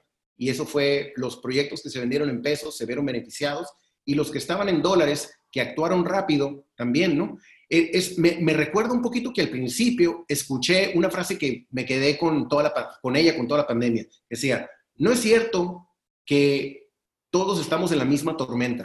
O sea, sí estamos todos en la misma tormenta, pero en diferentes barcos. O sea, cada quien decide si se mueve como un crucero lento y no toma decisiones o como una lancha de carreras, como lo hicieron algunos desarrolladores que ante la incertidumbre, dijeron, tipo de cambio, toma, yo prefiero ahorita vender así, ta, ta, ta, y me muevo rápido para poder accionar, ¿no? Y ese es otro ingrediente que no tiene que ver con el mercado, tiene que ver con decisiones que uno toma como empresario, ¿no? Y creo que las decisiones de ajustarte a las circunstancias actuales y dejar de ganar un poquito para poder tener el flujo de ventas, de movimiento y todo, ayuda muchísimo, ¿no? Una, un proyecto sin ventas eh, tiene el riesgo de que frene la obra, de que pare la obra por incertidumbre. Al parar la obra, es muy costoso volver a echarla a andar. Entonces, esa fue una de las primeras decisiones que tuvieron que tomar muchos desarrolladores. ¿Continúo o no continúo? ¿Qué va a pasar? ¿no? Entonces, al comprobarles rápido que sí había apartados, pues ya se soltaron y ya continúa la obra, ¿no? O sea, son, no es nada más el mercado, ¿no? Como lo, lo que comentó Nacho hace ratito, ¿no? Definitivamente no es nada más el mercado, aunque el mercado... Esto generalmente nunca es el mercado, eh, Héctor. Pocas veces es el mercado. Sí, claro, exacto. Sí. Y, aquí lo vemos igual, ¿no? O sea, realmente es cómo entendemos y cómo está cambiando este mercado, qué es lo que hay que analizar y que ahorita vamos a ver también, estamos viendo cómo estamos y ahorita vamos a ver cómo vamos a cambiar y cómo va a cambiar el mercado. Sí es, bien importante lo que nos está empezando a, pedir el mercado, que es lo que tú dices, Héctor, el, tema de compras en pesos, o de pues que realmente es inversionista que tenía dólares que empezó a comprar otra vez departamentos, espacios flex, espacios de home office, espacios más pet friendly, otra vez temas de comunidad. Ahorita lo vamos a ver más a detalle, pero pues son cosas que el mercado ya nos está pidiendo, inclusive a tres meses que empezó la pandemia. Por ejemplo, este punto que pones pet friendly, a, lo mejor un desarrollador lo puede ver y nada más, ah, pues sí, pone un espacio para, para que, se puedan bañar los, los perritos, ¿no? Pero en realidad tiene que ver con todo un tema muy de Tijuana, o sea, porque tiene que ver con una, un mindset, o sea, Tijuana es una ciudad difícil de entender porque somos multicultural, tenemos a gente de todo el país. Yo diría que nos parecemos mucho a la Ciudad de México en cuanto a que pues, no predomina una sola cultura, ¿no? Además, tenemos a la cultura estadounidense que también influye. Pero, pues estamos un poquito medio, tenemos ondita en Tijuana. Yo siempre digo que Tijuana es sexy, ¿sí? Y ondita significa que eres, ahora lo nuevo es ser saludable, ser fit, espiritualidad, meditación, tener mascotas, conexión con la naturaleza. Ya no es, ya no quieres la posesión, el lujo, el estatus. Ahora el estatus es el, ser intelectual. Ahora el estatus es el, el comer saludable. Eso es lo que te hace ser admirado. Antes admirábamos a aquellos que tenían un carro muy fregón. Ahora eso ya no es tan importante, por lo menos en Tijuana, ¿no? Se da en todas las clases sociales. ¿eh? Es otro el patrón y siento que en el desarrollo inmobiliario han tardado tiempo en ajustar los productos, porque todavía siguen pensando en productos de lujo, para un cliente que en realidad ya no valora tanto el lujo, sino más bien lo que quiere es algo más orgánico, más de neta. O sea, es mucho más atractivo una pared de ladrillo despintada, vieja, reacondicionada o reciclado, lo que tú quieras, retratada, que una pared nuevecita de, de tabla roca, o sea, bien forradita, ¿no? Es, es, más apetecible para el mercado de Tijuana tener este tipo de intervenciones, ¿no? Todo lo que tiene que ver con la economía naranja, ni siquiera le hemos rascado a ese tema. Los proyectos inmobiliarios se pueden apalancar muchísimo en la cultura. O sea, en sus amenidades, en lugar de pensar que vas a poner el típico café y el restaurante, ¿por qué no pensar en una biblioteca, en una librería, en un recinto para poesía, en un lugar de cine artístico, en donde vas a tener una reunión de galeristas o que van a tener un libro club o todas estas cosas que ahora están tomando mucha fuerza, ¿no? En Tijuana. O sea, hay todo un mundo de nuevo desarrollo por hacer que no se ha hecho y que seguramente va a tener demanda, ¿no? Los proyectos sexys siempre se van a vender y en Tijuana le hace falta mucho proyecto sexy, mucho proyecto sexy. Porque Tijuana es sexy. Te he dicho que Tijuana es sexy, ¿verdad? No se pudo haber dicho mejor.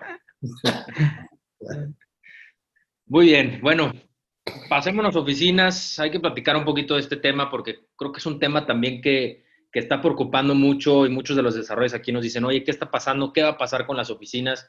¿Qué estamos haciendo? Lo hemos platicado tú y yo, Héctor, decir, sí vamos con oficinas, no vamos con oficinas, ¿qué hacemos? Entonces, eh, digo, les damos unos números muy rápidos para, para pasar a la opinión de Héctor, que me interesa muchísimo en este tema.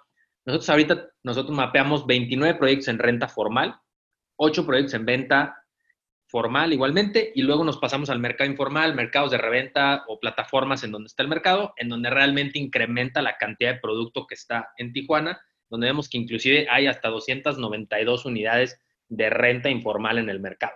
Entonces, no es un tema eh, de que haga falta producto, obviamente vemos que el producto eh, está, está sobre todo eh, conglomerado en la zona Río, como ya sabemos, nuestro, nuestro Financial District, ¿no?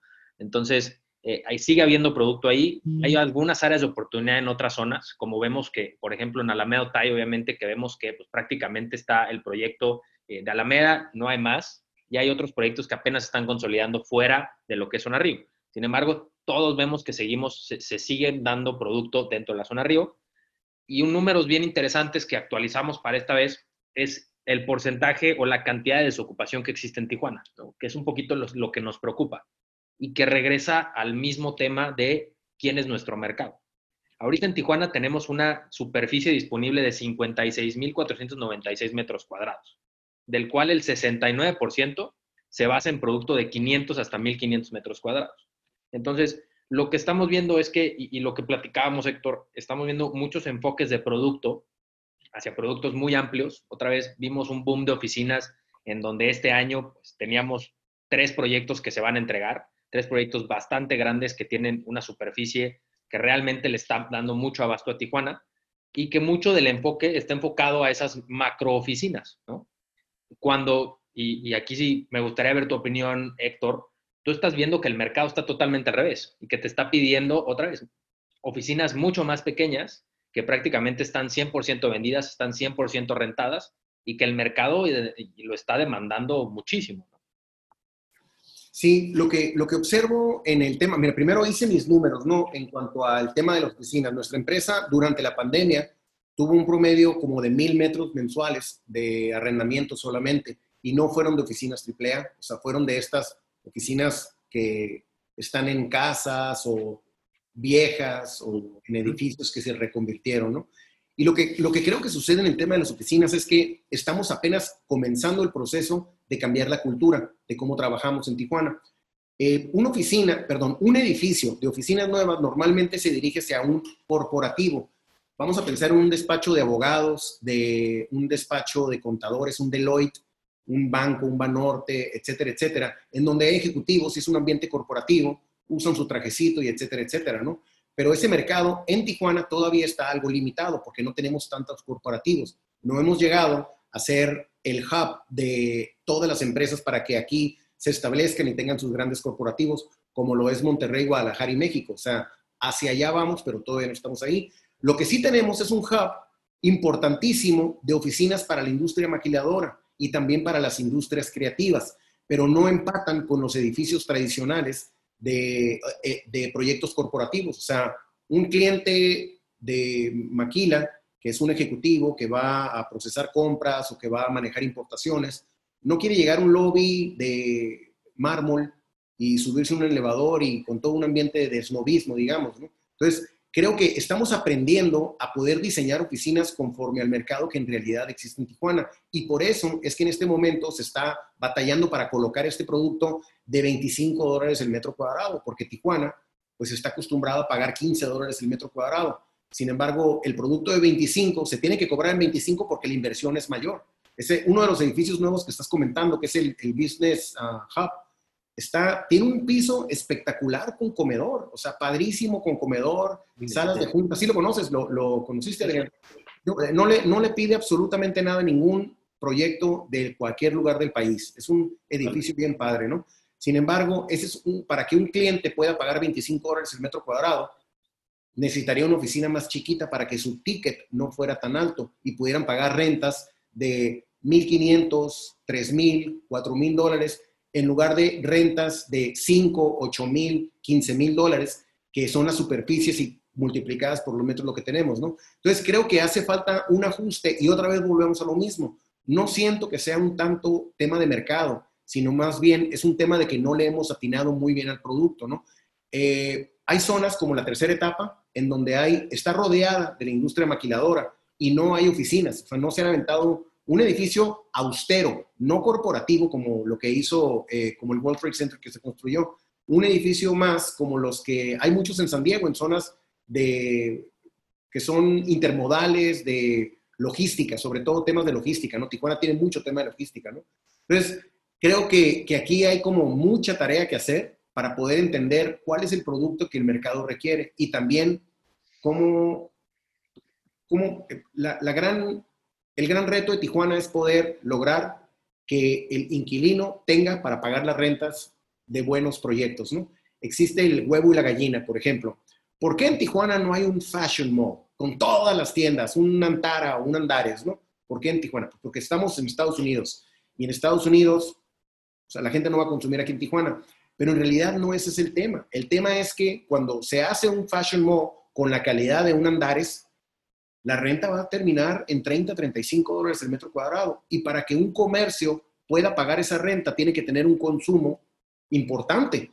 Y, y, no lo va a tener en un principio, va a, ser un, va a ser un trayecto en donde se tiene que primero consolidar el comercio para que entonces salga para pagar. Se me hace que estoy revolviendo un poco, pero a lo que voy es de que si queremos mejores espacios en Tijuana, tenemos que estar acostumbrados a gastar más, a consumir más. ¿sí? Y, y apenas lo estamos entendiendo, hacia allá vamos. Eh, yo, complementaré lo que dices, esto que estoy 100% de acuerdo contigo y de lo que rescato puntual, que, me parece súper acertado, es entender cuál es el mercado de Tijuana. Hay una cosa bien importante también de, del mercado de oficinas, que para mí está lejos de desaparecer, al contrario, creo que se va a reconvertir. Y ahorita Adrián va, va a dar comentarios de ese, de ese tipo, pero también entender cuál es ¿Cuál es la demanda de oficinas? Hay tres tipos de demanda de oficinas. Es, llega una nueva empresa, o sea, son nuevos metros cuadrados, llega una empresa de la Ciudad de México, pone una, sucursal y te renta 500, 600 metros. O la empresa que tiene 500 metros crece y ahora necesita 750 metros. O está en una casa y quiere tener una mejor imagen y se va a una nueva oficina. Ninguno de los tres casos hoy en día con la economía que tenemos en México puede pasar, porque ninguna empresa está creciendo, ni tiene planes de expansión, ni nada que se le parezca. Entonces, yo lo que creo es que cuando el país decrece 10%, pues yo creo muy complicado que las empresas tengan planes de expansión. De ahí es la caída del mercado de oficinas. O sea, no es que el home office, ahorita lo va a platicar un poquito más adelante, el mercado de oficinas está afectado porque la demanda en las empresas y la situación de las empresas hoy en día es, es crítica y muchas empresas están cerrando y muy pocas empresas creo que tengan planes de expansión. Entonces, ahí la demanda se inhibe. La oficina cumple un objetivo bien importante de colaboración, de trabajo en equipo, de sentido de pertenencia, de muchas cosas que el home office lo que va a hacer es que va a traer cierta flexibilidad al tipo de trabajo, pero tampoco va a desaparecer. Ahora, es importante entender que la demanda de oficinas hoy en día, fíjate lo que pasa, Héctor, y tú lo has visto, cuando ves un, un, un proyecto de oficinas, y, y, y, otra vez, si, si 4S no les cae bien para hacer estudios de mercado, no les gustan los estudios, no pasa nada. No los hagan con nosotros, pero hagan estudios. Pero cuando ves un estudio de oficina, ¿qué pasa? Cero por el, el, ningún desarrollador hace estudio de oficinas porque dicen, no, es que las oficinas no necesitan estudiarse. Al contrario, es un, es un giro que eh, el análisis es mucho más complicado que la parte de vivienda. ¿Por qué? Porque dependes no de una pirámide de personas, de una pirámide de empresas. Y la pirámide de empresas en Tijuana te dice que hay muy poquitas empresas eh, transnacionales, unas cuantas grandes, y todo lo demás está enfocado a la pyme.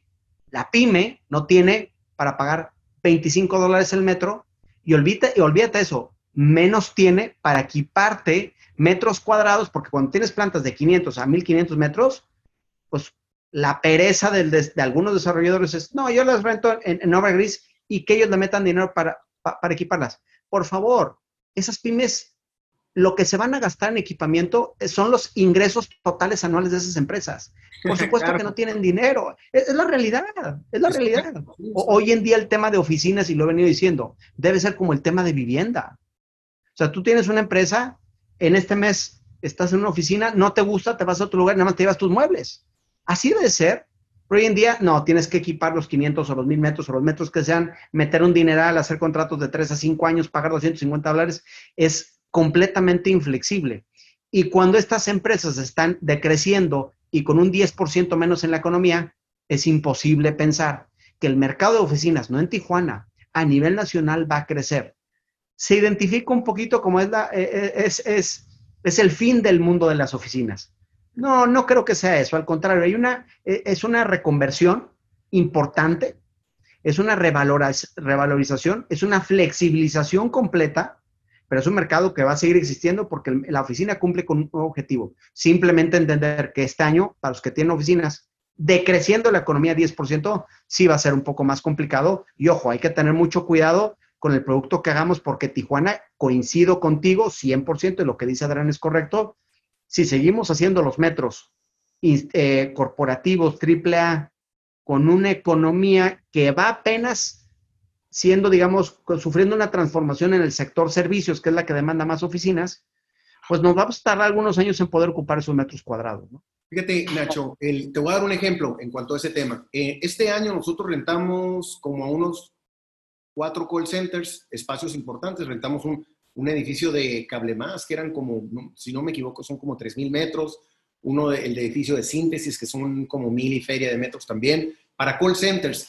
Yo pregunto, ¿por qué un desarrollador no se ha animado a hacer un edificio para call centers y que lo prepare con las instalaciones que son que, pues, obviamente todas las instalaciones de voz y datos que les cuesta un mineral, pero imagínate desde la construcción, tú ya sabes por dónde vas a cablear y todo para dejárselos llave en mano prácticamente, o inclusive hacer un call center district, no nada más un edificio, sino un entorno en donde les das transporte público, o sea, espacio para transporte público, comedores comunes, canchas de, de básquet o de deporte, o sea, generas una comunidad como un parque industrial, pero un parque para call centers, que hay tanta demanda en Tijuana. No ha habido un año, Nacho, en donde no haya crecimiento en call centers, espacios de call centers en Tijuana.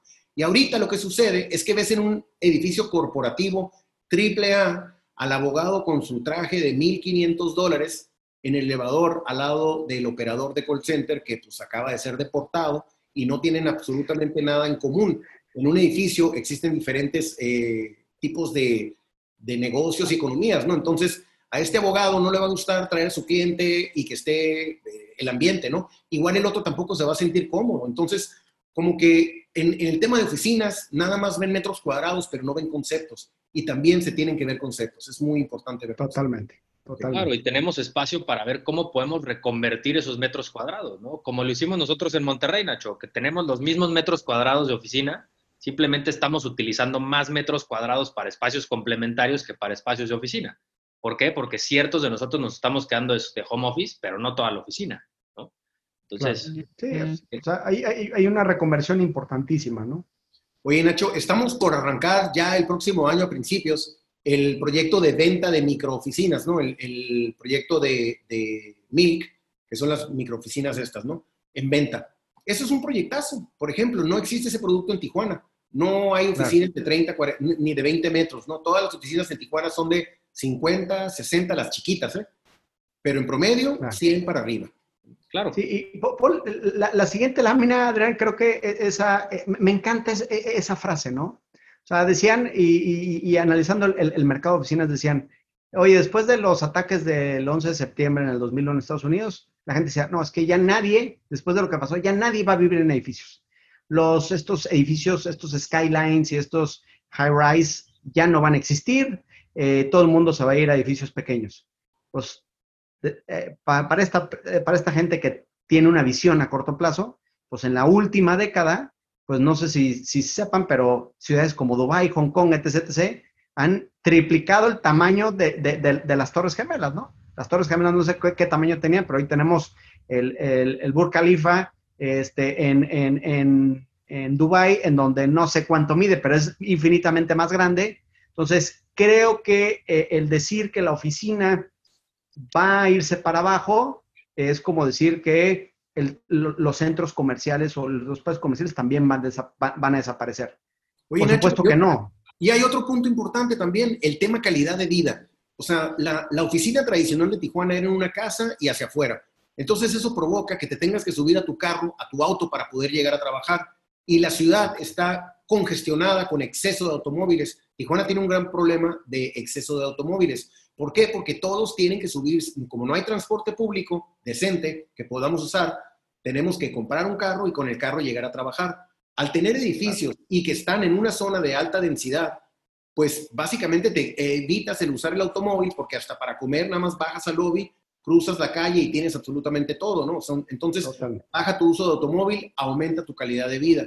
Y eso es algo que se va a dar como ciudad. Nosotros vamos a verticalizarnos, aunque no querramos, porque no tenemos tierra, ¿no? Pero debemos de, verticalizarnos perdón, correctamente con todo lo que debe de acompañar este desarrollo en cuanto a infraestructura peatonal y todo lo que tiene que ver con el comercio que no esté metido en un shopping center, sino que esté el comercio desarrollado en las calles de la colonia en donde tú caminas, ¿no? Con todos estos orgánicos.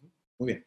Totalmente. y te nos adelantaste un poquito, pero es justo lo que, lo que queremos empezar a ver, ¿no? O sea, estamos viendo que pues el home office no es el futuro para todos, es el futuro para algunos de nosotros, pero no para todos. Y yo creo que muchos aquí lo, lo, han, lo han vivido y han visto cómo pues el niño está por atrás en alguna junta, el, el me escuchas bien es la frase más utilizada en el 2020 eh, y todo ese tipo de cosas que nos empiezan a afectar. Entonces, no todos estamos listos para vivir en este home office. Y como tú bien decías ahorita, Héctor, lo que estamos valorando es el tiempo. El tiempo que nosotros estamos ahorita en nuestra casa, en donde a las seis seis y media o a la hora que terminemos de trabajar, lo único que tenemos que hacer es cerrar nuestra laptop y ya estamos en casa, ya podemos disfrutar de la familia, podemos cenar, podemos cocinar, podemos hacer otra cosa. Pero en realidad el tema de trabajo, pues lo que yo estoy disfrutando es que yo inmediatamente ya estoy en mi zona de confort. Entonces eso es muy fácil y eso es lo que realmente el mercado está valorando. Como tú bien lo dices, antes, pues yo me tenía que ir a mi oficina, me tardo hora, hora y media, dos horas de tráfico todos los días y eso es lo que me estaba afectando. Ahorita, pues batallo con los niños, batallo con los perros, batallo con, mi espacio de trabajo, pero a fin de cuentas estoy valorando mucho el tiempo que tengo por pues, no perderlo en esos traslados y, tener eso aquí. Sin embargo, pues hay mucha gente que todos nos sigue batallando. ¿Por qué? Porque dentro de sus casas y nuestros proyectos y no están pensados para un espacio de home office, que es mucho de lo que el mercado también nos viene pidiendo. Entonces, hicimos algunos, algunos números de cuántos metros cuadrados necesitamos dependiendo de pues el puesto que tú tienes, que va desde los 1.5 metros cuadrados hasta los 10, 19 metros cuadrados de un, de un líder de proyecto o de un, un ejecutivo alto en la empresa. Eh, Ojo, aquí no pusimos el, aquí no pusimos el, eh, el, tamaño de la oficina de un Héctor Bustamante porque se salía de, de, del tamaño y era como 100 metros cuadrados. Entonces, los Héctor Bustamante no lo pusimos en este análisis. me, da, me da risa porque en, empezando la pandemia me puse mi escritorio, me traje una silla de la oficina, la puse en la ventana con vista hacia afuera, bien bonito y todo, ¿no? Porque desde un principio dije, para poder hacer home office, lo primero que tienes que hacer es que te tienes que hacer un office en tu home, porque ni siquiera lo hacen, o sea, muchos nada más llegan con su computadora a la cocina, a la mesa, a la recámara, y sí trabajas, pero en realidad no estás en el mindset de productividad. Si tú te generas tu oficina cómoda, a gusto, dentro de tu espacio, todo tu chip cambia, o sea, te conectas con el trabajo bien padre.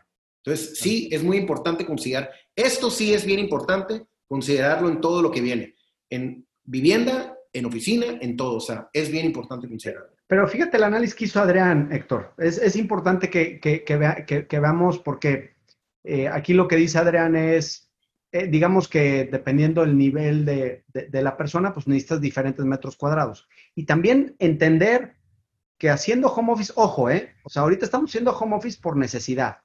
Pero si se convierte en un tema de largo plazo, también hay que entender que el que yo haga home office tiene que ser un espacio que cumpla con estas dimensiones, como dice Adrián, con estos metrajes, y que yo esté cómodo durante ocho horas al día.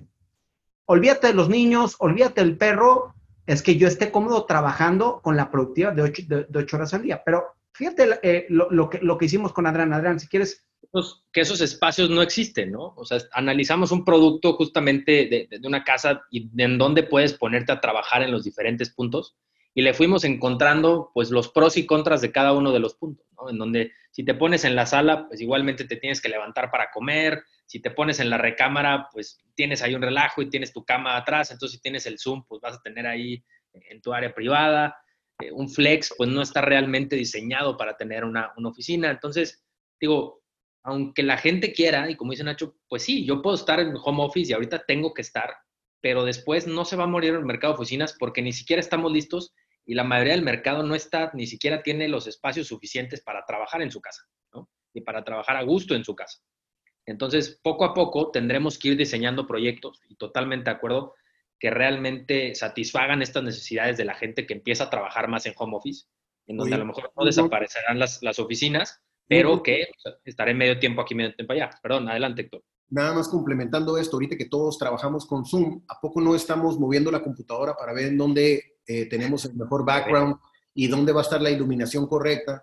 Y estamos sufriendo ahí encontrando, ¿no? Yo ahorita estoy de vacaciones, estoy en un condominio y me tardé media hora en poder encontrar un spot para que se me viera la cara, ¿no? Porque pues, está sola todo lo que da y en el DEPA lo mismo me pasa, ¿no? En la mañana tengo que estar en un lugar, en la mediodía otro y otro, porque como pega el sol, ¿no? Eso también se debe considerar, ¿no? Ya esto ya se va a quedar, ¿no? Ya no son los Jetsons, esto era de los Jetsons, ahora ya es de ahorita, ya, eso ya se quedó. No sé, pero... Pero, fíjate, Héctor, eh, es importante, y aquí hay un tema, como dices tú, el producto futuro tiene que tener eh, cierta flexibilidad. Pero ya hay mucho producto en el mercado actualmente que muchas de estas familias no pueden tener esa flexibilidad. Ojo, porque aquí el análisis es a partir de una vivienda de 130 metros. O sea, ni siquiera te estás yendo a metrajes de 60, 70, 80 metros cuadrados que prácticamente se vuelve imposible. O sea, si no trabajas en el comedor o en la barra de la cocina, no veo dónde trabajes. Pero fíjate, este, esto se hizo a partir de 130 metros cuadrados, que estamos hablando de un segmento residencial, por así decirlo, este, en donde el producto puede estar alrededor de los 2 millones de pesos, por así, eh, dependiendo de la ciudad, una casa si tú tratas de, acomodar esos de 3 a 5 metros cuadrados, que son un espacio que te dan comodidad 8 horas, la realidad es que está bien complicado poderlos adecuar hoy en día en esos 130 metros cuadrados. ¿Qué es lo que pasa? Si ya haces un filtrado de tipo de empresas, si haces un filtrado de posiciones, si haces un filtrado de nivel socioeconómico, te vas a dar cuenta que mucha de la gente que supone que se va a ir a home office y que por eso el mercado de oficinas va a desaparecer. Creo que lo que nos dice es que va a haber un porcentaje que sí va a ser home office, que yo calculo, y Adrián, eh, no sé si coincida conmigo, yo calculo que va a ser entre un 10 y 15% de, de, de las personas, que lo que le va a traer es una flexibilidad enorme al mercado, ¿no? O sea, lo que tienes que pensar es que el mercado laboral va a tener una flexibilidad diferente, los horarios van a ser diferentes, vas a complementar el trabajo home office con tu oficina, pero para nada el objetivo principal de la oficina será el que, e, e, el, que desaparezca y quédense tranquilos que el mercado de oficinas va a seguir creciendo. Simplemente necesitaremos que la economía se recupere, ¿no? Totalmente, totalmente. Y, tocaste un punto también antes, Héctor, del tema de, traslados y el tema de cómo creamos barrios y cómo creamos comunidad y todo esto. Y, esta es una gráfica que también ya tenemos tiempo utilizándola, en donde venimos analizando la parte izquierda que ustedes ven, es la densidad de las ciudades, ¿no? Cómo hemos seguido nosotros generando ciudades horizontales en vez de ciudades verticales. Y la parte derecha vemos cómo ha incrementado la población, que es en un menor porcentaje de, de lo que estamos haciendo, y la superficie igualmente va para arriba.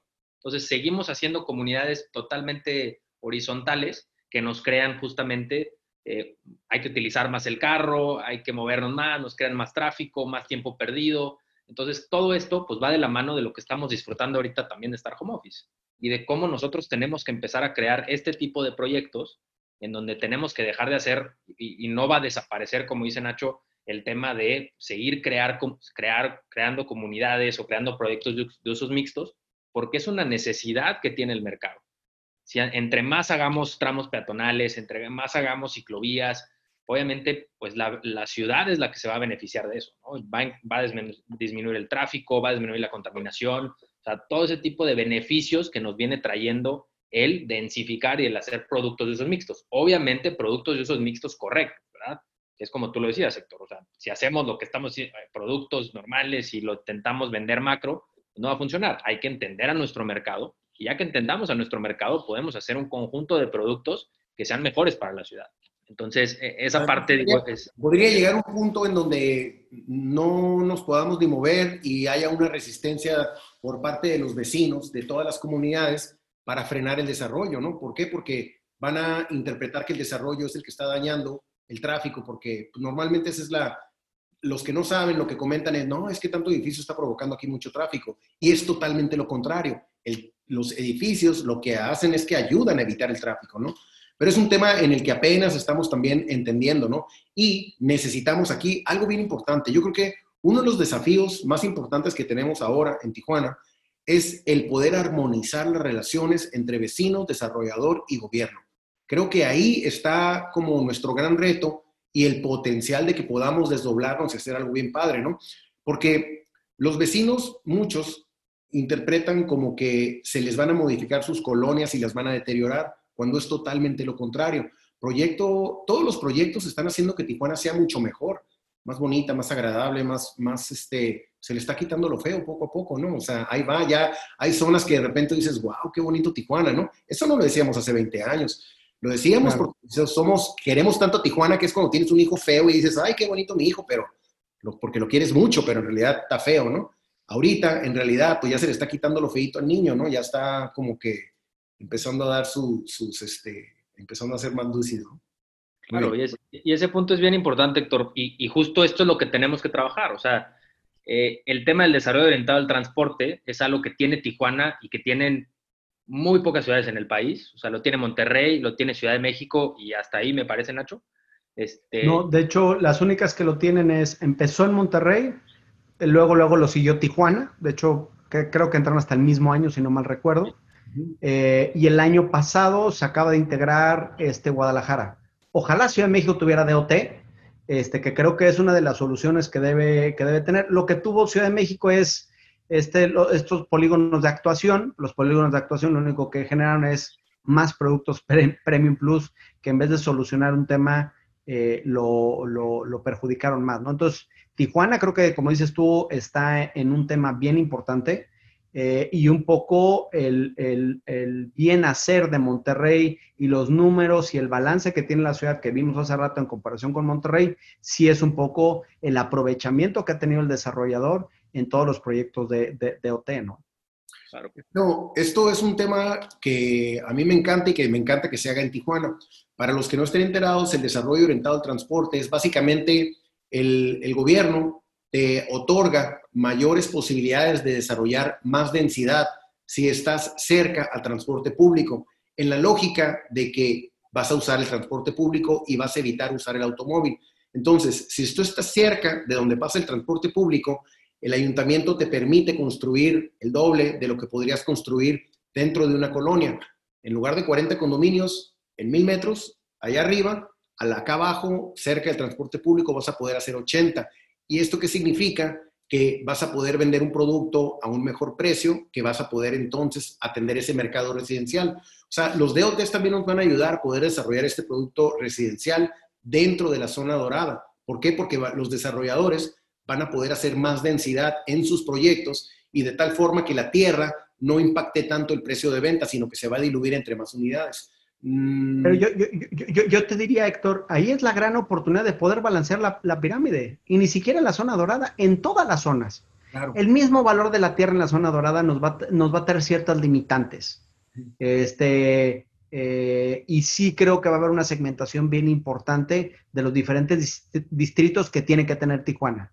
Ahí es donde creo que la regeneración de diferentes zonas con una estrategia de DOT hace, ¿sí? Que no es lo mismo la base de 5 mil pesos o, o, o, 5 mil pesos el metro cuadrado de tierra que a mil pesos el metro cuadrado de tierra. Entonces, cuando la base es más baja y tienes mucha densidad y tienes estos programas de OT, te permite empezar con un segmento de vivienda más bajo que obviamente está mal dejando la zona dorada, pero está conectado con el transporte y eso hace que empieces a integrar ese tejido social. De hecho, DOT, uno del, eh, entre las diferentes métricas que tienen los diferentes DOTs del mundo, eh, existen clasificaciones y eh, hay una parte bien importante para ellos, que es, es, el tema de vivienda vertical asequible.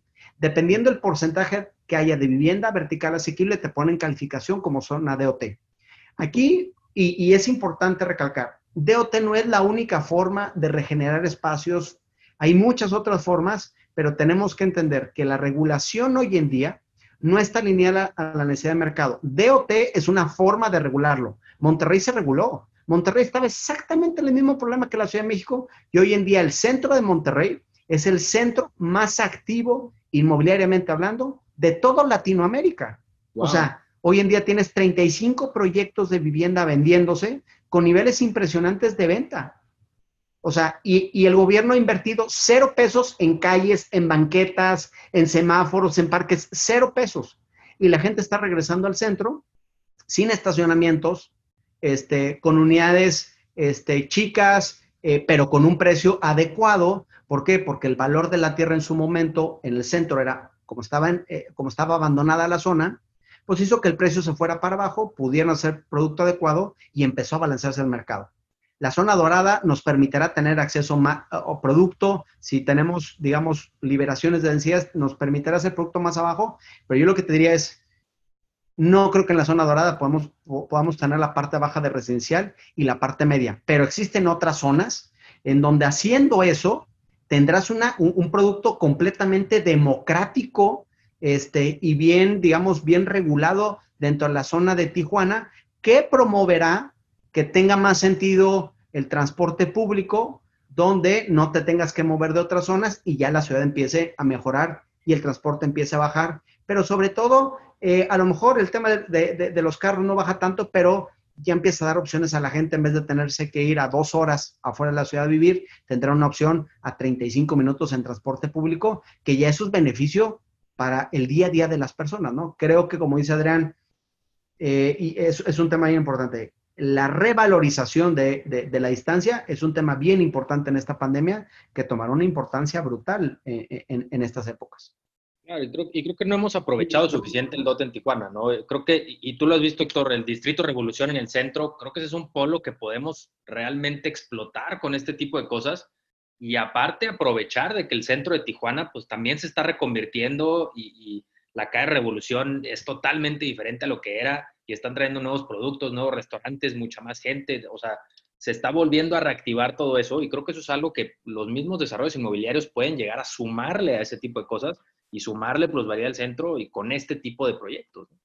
Nacho, Nacho tocó un punto interesante que es el del estacionamiento, en donde el ayuntamiento te permite en ciertas zonas construir sin estacionamiento. Algún consumidor podría decir, bueno, pues, pero ¿por qué eso? Entonces es un producto que no va a funcionar. Pero no es así porque el tipo de cliente que va a vivir ahí aprecia el usar el Uber y el transporte público, lo que quiere es caminar.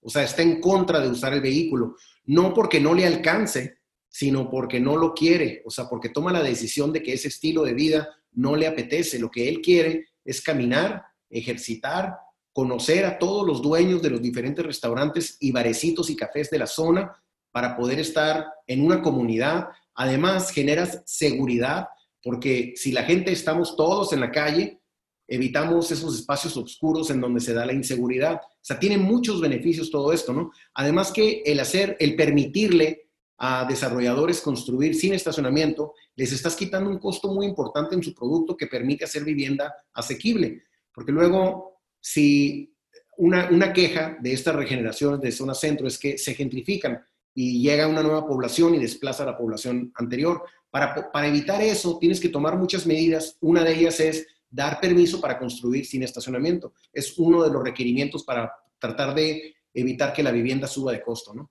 Totalmente, totalmente de acuerdo. Y digo, para, por los que se están preguntando, en pandemia es que la gente no quiere salir y todo, yo al contrario les puedo decir que aquí en Tijuana, y creo que si, si, si pueden salir ahorita a las calles, como nunca he visto gente corriendo, he visto gente caminando, he visto gente en las calles, porque es lo que a la gente le gusta hacer, ¿no? Entonces, si podemos crear este tipo de, de, de desarrollos, pues obviamente vamos a incrementar el valor de toda la ciudad, ¿no? y eso nos va a ayudar a crear mejores proyectos, ¿no? A fin de cuentas. Pero bueno, toquemos este último producto o este último tema, eh, que es el Second Most Home, que, igual aquí, eh, Héctor, creo que tú lo, tú lo estás viviendo justo ahorita que estás, que estás justamente en Puerto Peñasco y lo estás disfrutando. Eh, estamos viendo Sí, sí estoy en shorts, me preguntó. Bien hecho.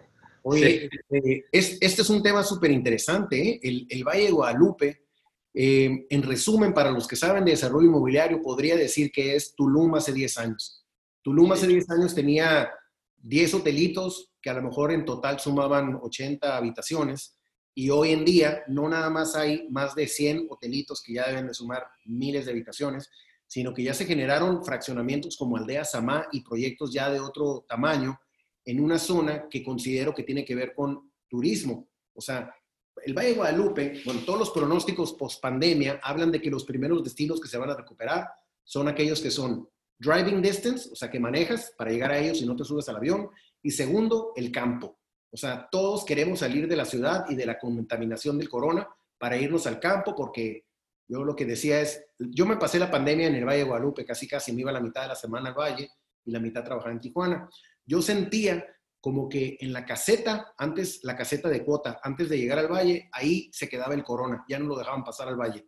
Entonces era otra realidad allá. Era el campo, respiración, todos estábamos tranquilos. No le, no le, alcanzaba a pagar la cuota. ¿eh? No, hasta ahí no alcanzaba. Este, y de hecho, nosotros tenemos casi un año creando una división en el Valle de Guadalupe por la demanda que hemos tenido de que primero empiezan amigos a hablar, oye Héctor, estoy comprando un terreno en el Valle, quiero un terreno en el Valle, estoy tratando pero de repente empiezan a hablar desarrolladores, oye, quiero hacer un hotel, quiero hacer un proyecto, quiero vender lotes, quiero hacer esto y quiero hacer lo otro, ¿no? De nosotros, en esta pandemia, de tener, aquí apunté los números, por semana aproximadamente 10 solicitudes, pasamos a 30. Y de tener, eh, bueno, en resumen, es un nuevo mercado que vamos a empezar a, a platicar constantemente, porque el mercado inmobiliario en el Valle actualmente no existe, solamente el turismo. Y el mercado inmobiliario en las zonas turísticas nace del turismo y el valle ahorita es la onda. O sea, va a llegar a ser uno de los destinos más importantes para vacacionar, de bodas, va a estar superino, como San Miguel de Allende, como lo es Tulum, como son algunos lugares de Oaxaca. Lo mismo va a suceder. ¿Quién no quiere pasar un fin de semana entre viñedos? Y cada día hay mejores restaurantes y cada día hay más arquitectura. Y ahora los mejores arquitectos del mundo son aquellos que les gustan hacer proyectos precisamente sustentables, conectados con la naturaleza, con buena arquitectura. Entonces vamos a recibir una invasión de todo eso, para lo cual, pues váyanse preparando y quienes no han considerado hacer proyectos en el valle, vengan, porque también el valle se ha desarrollado orgánicamente, pero también no como quisiéramos, porque se están haciendo proyectos que no son sustentables. Y el tema del valle tiene que ser la uva. El protagonista es la uva. O sea, no campos de golf, no edificios eh, raros, no. antros, no es madre. Es bien importante, claro. Es tema de sustentabilidad y conexión con la naturaleza. Mucha arquitectura. Producto que respete el ADN de la zona, Héctor. Totalmente, exacto. Ah. Y, y, lo chistoso es que los desarrolladores importantes de México, los grandes, son los que saben hacer eso, pero cuando llegan al Valle de Guadalupe se encuentran con un reglamento que inhibe el desarrollo para ese tipo de desarrollador. Y los que están haciendo ahorita proyectos son puros patito que hacen tres o cuatro habitaciones y ahora ya es un hotel que te están cobrando a 250 dólares la noche cuando no te están dando una eh, calidad, precio, ¿no? Precio-calidad. Y, bueno, pero también estamos en un proceso de transformación, otro gran eh, espacio que está incipiente en su desarrollo. Claro. y, y, hay buenos proyectos. Creo que estoy de acuerdo contigo. Faltan proyectos buenos en el Valle. Faltan proyectos buenos en el Valle que, lleven ese ADN, que, que, respeten realmente lo que se está desarrollando y que no nos pase lo que a lo mejor también está empezando a pasar a Tulum, que creo que ya también empieza a haber una sobreoferta de proyectos, en donde pues cada vez hay más proyectos, eh, los proyectos no son diferenciados y empezamos a caer en eso. Entonces creo que ahorita es la oportunidad en donde es un mercado que no está desarrollado, que lo tenemos que desarrollar, desarrollémoslo bien. Correcto, hay que canalizar. Nadie va a frenar el desarrollo, lo que hay que hacer es canalizarlo. Totalmente, totalmente de acuerdo. Bueno, y el tema del corredor, que ya también lo mencionaste muy bien, Héctor, que es, el tema de, de, cómo sacamos mejor producto en el corredor. Ahorita pues vemos que hay producto que sí tiene cierta diferenciación, pero obviamente estamos viendo productos de 500 mil dólares para arriba. Hay una oportunidad impresionante. Otra vez, sigue siendo un corredor que yo creo que es una de las carreteras más bonitas que he manejado y me encanta ir al valle porque me encanta manejar esa carretera y creo que muchos de los que están conectados les encanta igual. Lo que tenemos que hacer es ofrecer un producto que realmente pues, tenga mucho más mercado y que siga creciendo y le siga agregando valor a toda la costa. Le seguimos teniendo miedo por justamente porque hicimos producto que no era diferenciado y porque se sigue quedando producto ahí que a lo mejor nunca vamos a tirar porque como bien dices, pues está, eh, los, los bancos son dueños de muchas estructuras y no las quieren vender, no pasa nada hay mucho otro terreno en donde podemos hacer producto que sea producto diferenciado y sea producto para un mercado que realmente aprecie también este tipo de cosas. Y como tú decías, Héctor, que se empieza a convertir como un corredor, como lo hizo en la Ribera Maya. Y fíjate que creo que mucho del desarrollo del corredor se va a dar a raíz del desarrollo del Valle de Guadalupe, porque ahorita los americanos y pues lo, el turismo se está dando en el Valle de Guadalupe más que en el corredor pero pasas por el corredor y sigue siendo un mar hermoso en donde no hay un producto eh, actualmente. O sea, no, si ahorita tú quieres comprar un condominio de 150 mil dólares bonito, de buenos acabados, con buenas amenidades, eh, con diseño moderno, no lo vas a encontrar. Vas a encontrar muy poquito producto y aquellos elefantes grises que se quedaron, blancos que se quedaron, ¿no? Lo que dice es que hay que tumbar todo, como dice Nacho, ¿no? Este, Ponerle una bomba para que se caigan y se desaparezcan esos fantasmas. Sí, la neta sí, o, de plano partirlos en pedacitos y, con minos de 200 metros convertirlos en 100, algo se tiene que hacer. Pero bueno, los que primero van a ver, les va a ir muy bien, muy, muy bien. Pues bueno, digo, muchísimas gracias a todos. Ojalá les haya servido mucho este webinar. Eh, comentarios finales, Héctor, eh, ¿con, qué nos quedamos? Pues en resumen, lo que yo diría es que Tijuana es una ciudad que se va a duplicar en población en 20 años. Y cuando me dicen que si tenemos, que si no hay sobreoferta o que si es una burbuja, no, absolutamente no. Al contrario, nos urgen más productos de todo, pero bien pensados. O sea, tenemos que atender todas, yo siempre he dicho, ¿no? Un proyecto que se vende tiene que tener todas sus estrellas bien alineadas. No nada más la estrella de la demanda, sino también la estrella, bueno, todas las estrellas de las que hemos estado platicando durante la tarde. Y decirle a todos mis amigos de Tijuana que estamos en, una, eh, en un momento bien padre, en donde hay mucha emoción por la ciudad. Y decirles a nuestros amigos de todo México que vengan a Tijuana, mañana vénganse a comprar tierra y a desarrollar proyectos, porque aquí todo se vende, está bien padre esta ciudad. Además de que se la van a pasar bien padre porque van a comer muy rico. ¿Cómo no? Hay que aprovechar todo eso. Exacto. Nacho, ¿qué opinas? ¿Cómo ves? Últimos comentarios. Eh, definitivamente Tijuana tiene eh, un lugar especial en México. Eh, es, una, es una ciudad que definitivamente cuando ves la capacidad de mercado y lo que existe hoy en día, hay, hay una expectativa o hay, una diferencia bien importante, hay un gap gigantesco. Lo que está pasando hoy en día eh, nos da un aprendizaje eh, importantísimo de que la ciudad va avanzando y que la ciudad premia a aquellos que han hecho las cosas bien. Entonces, entendamos que la ciudad se está transformando, entendamos que muchos de los cambios que veíamos en la ciudad hoy en día se están haciendo realidad y que, como dice Héctor, la realidad de las cosas es que Tijuana va a crecer al doble, eso va a hacer que el mercado inmobiliario tenga que ofrecer productos en todos los segmentos, en todos los formatos y con todos los complementos que eso, que, eso contrae, ¿no? Que trae más oficinas, que trae más comercio, que trae más vivienda, que trae muchas cosas. Como dice Héctor, y coincido 100% en lo que has comentado tú, Adrián, eh, Tijuana, desde nuestra perspectiva, es una, es una ciudad ganadora, es una ciudad que trae mucho mercado, simplemente hay que entender lo que tenemos que ofrecer. Les pido a todos que sean bien conscientes del producto que hay que hacer, que sean bien conscientes de que hay que hacer las cosas bien y que el mercado no es el que está mal. Generalmente, los que nos equivocamos somos los que estamos en el desarrollo inmobiliario porque el mercado sí existe y está, e, está bastante bien. Por favor, estén conscientes de que esta transformación, que esta pandemia nos está dando muchísimos aprendizajes y veía una pregunta de Pablo Serrano que decía, oye, ¿qué va a pasar en Tijuana? ¿Se van a vender más casas más departamentos? Para mí, eh, la verticalización de Tijuana es una realidad.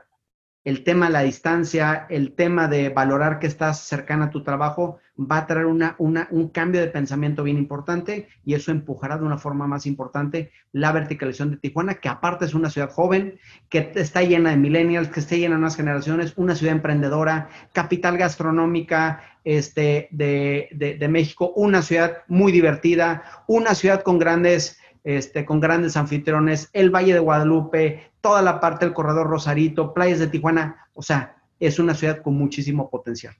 No veo otra cosa más que cosas positivas para Tijuana. Inviertan en Tijuana, quieran a su ciudad y sí les dejo un último mensaje, es hay que trabajar con el gobierno, todos los que nos están acompañando hoy, para hacerles ver que el futuro Tijuana también está en parte en las regulaciones adecuadas al mercado, ¿sí? Con lo que se puede hacer. DOT es, una, es, un paso, es un paso importante, pero no sé si DOT sea eh, eh, lo único que se tenga que implementar en Tijuana. Creo que hay otras cosas que hay que hacer y hay que estar unidos para ir de frente con el gobierno y estar, eh, tener un resultado más positivo que el que tenemos. Agradezco a todos los que nos han escuchado hoy. Eh, y muchas gracias, les mando un, abrazo y espero pronto verlos este, en Tijuana a todos nuestros amigos y bueno, en especial a nuestro amigo Héctor Bustamante. Totalmente. Gracias Nacho, gracias Héctor. Creo que Héctor ya se nos fue por ahí a, la alberca. Este, muy bien. Digo, gracias a todos los que participaron. Les mandamos esta presentación. Cualquier duda, con mucho gusto, aquí está mi contacto, está el contacto de Héctor. Acérquense con nosotros, podemos platicar y, con mucho gusto podemos seguir indagando en todos estos temas. Eh, muchas gracias a todos, muchas oportunidades, vamos a seguir trabajando y pues cualquier cosa estamos al pendiente. Gracias a todos. Gracias Nacho. Cuídense todos, saludos, saludos Adrián.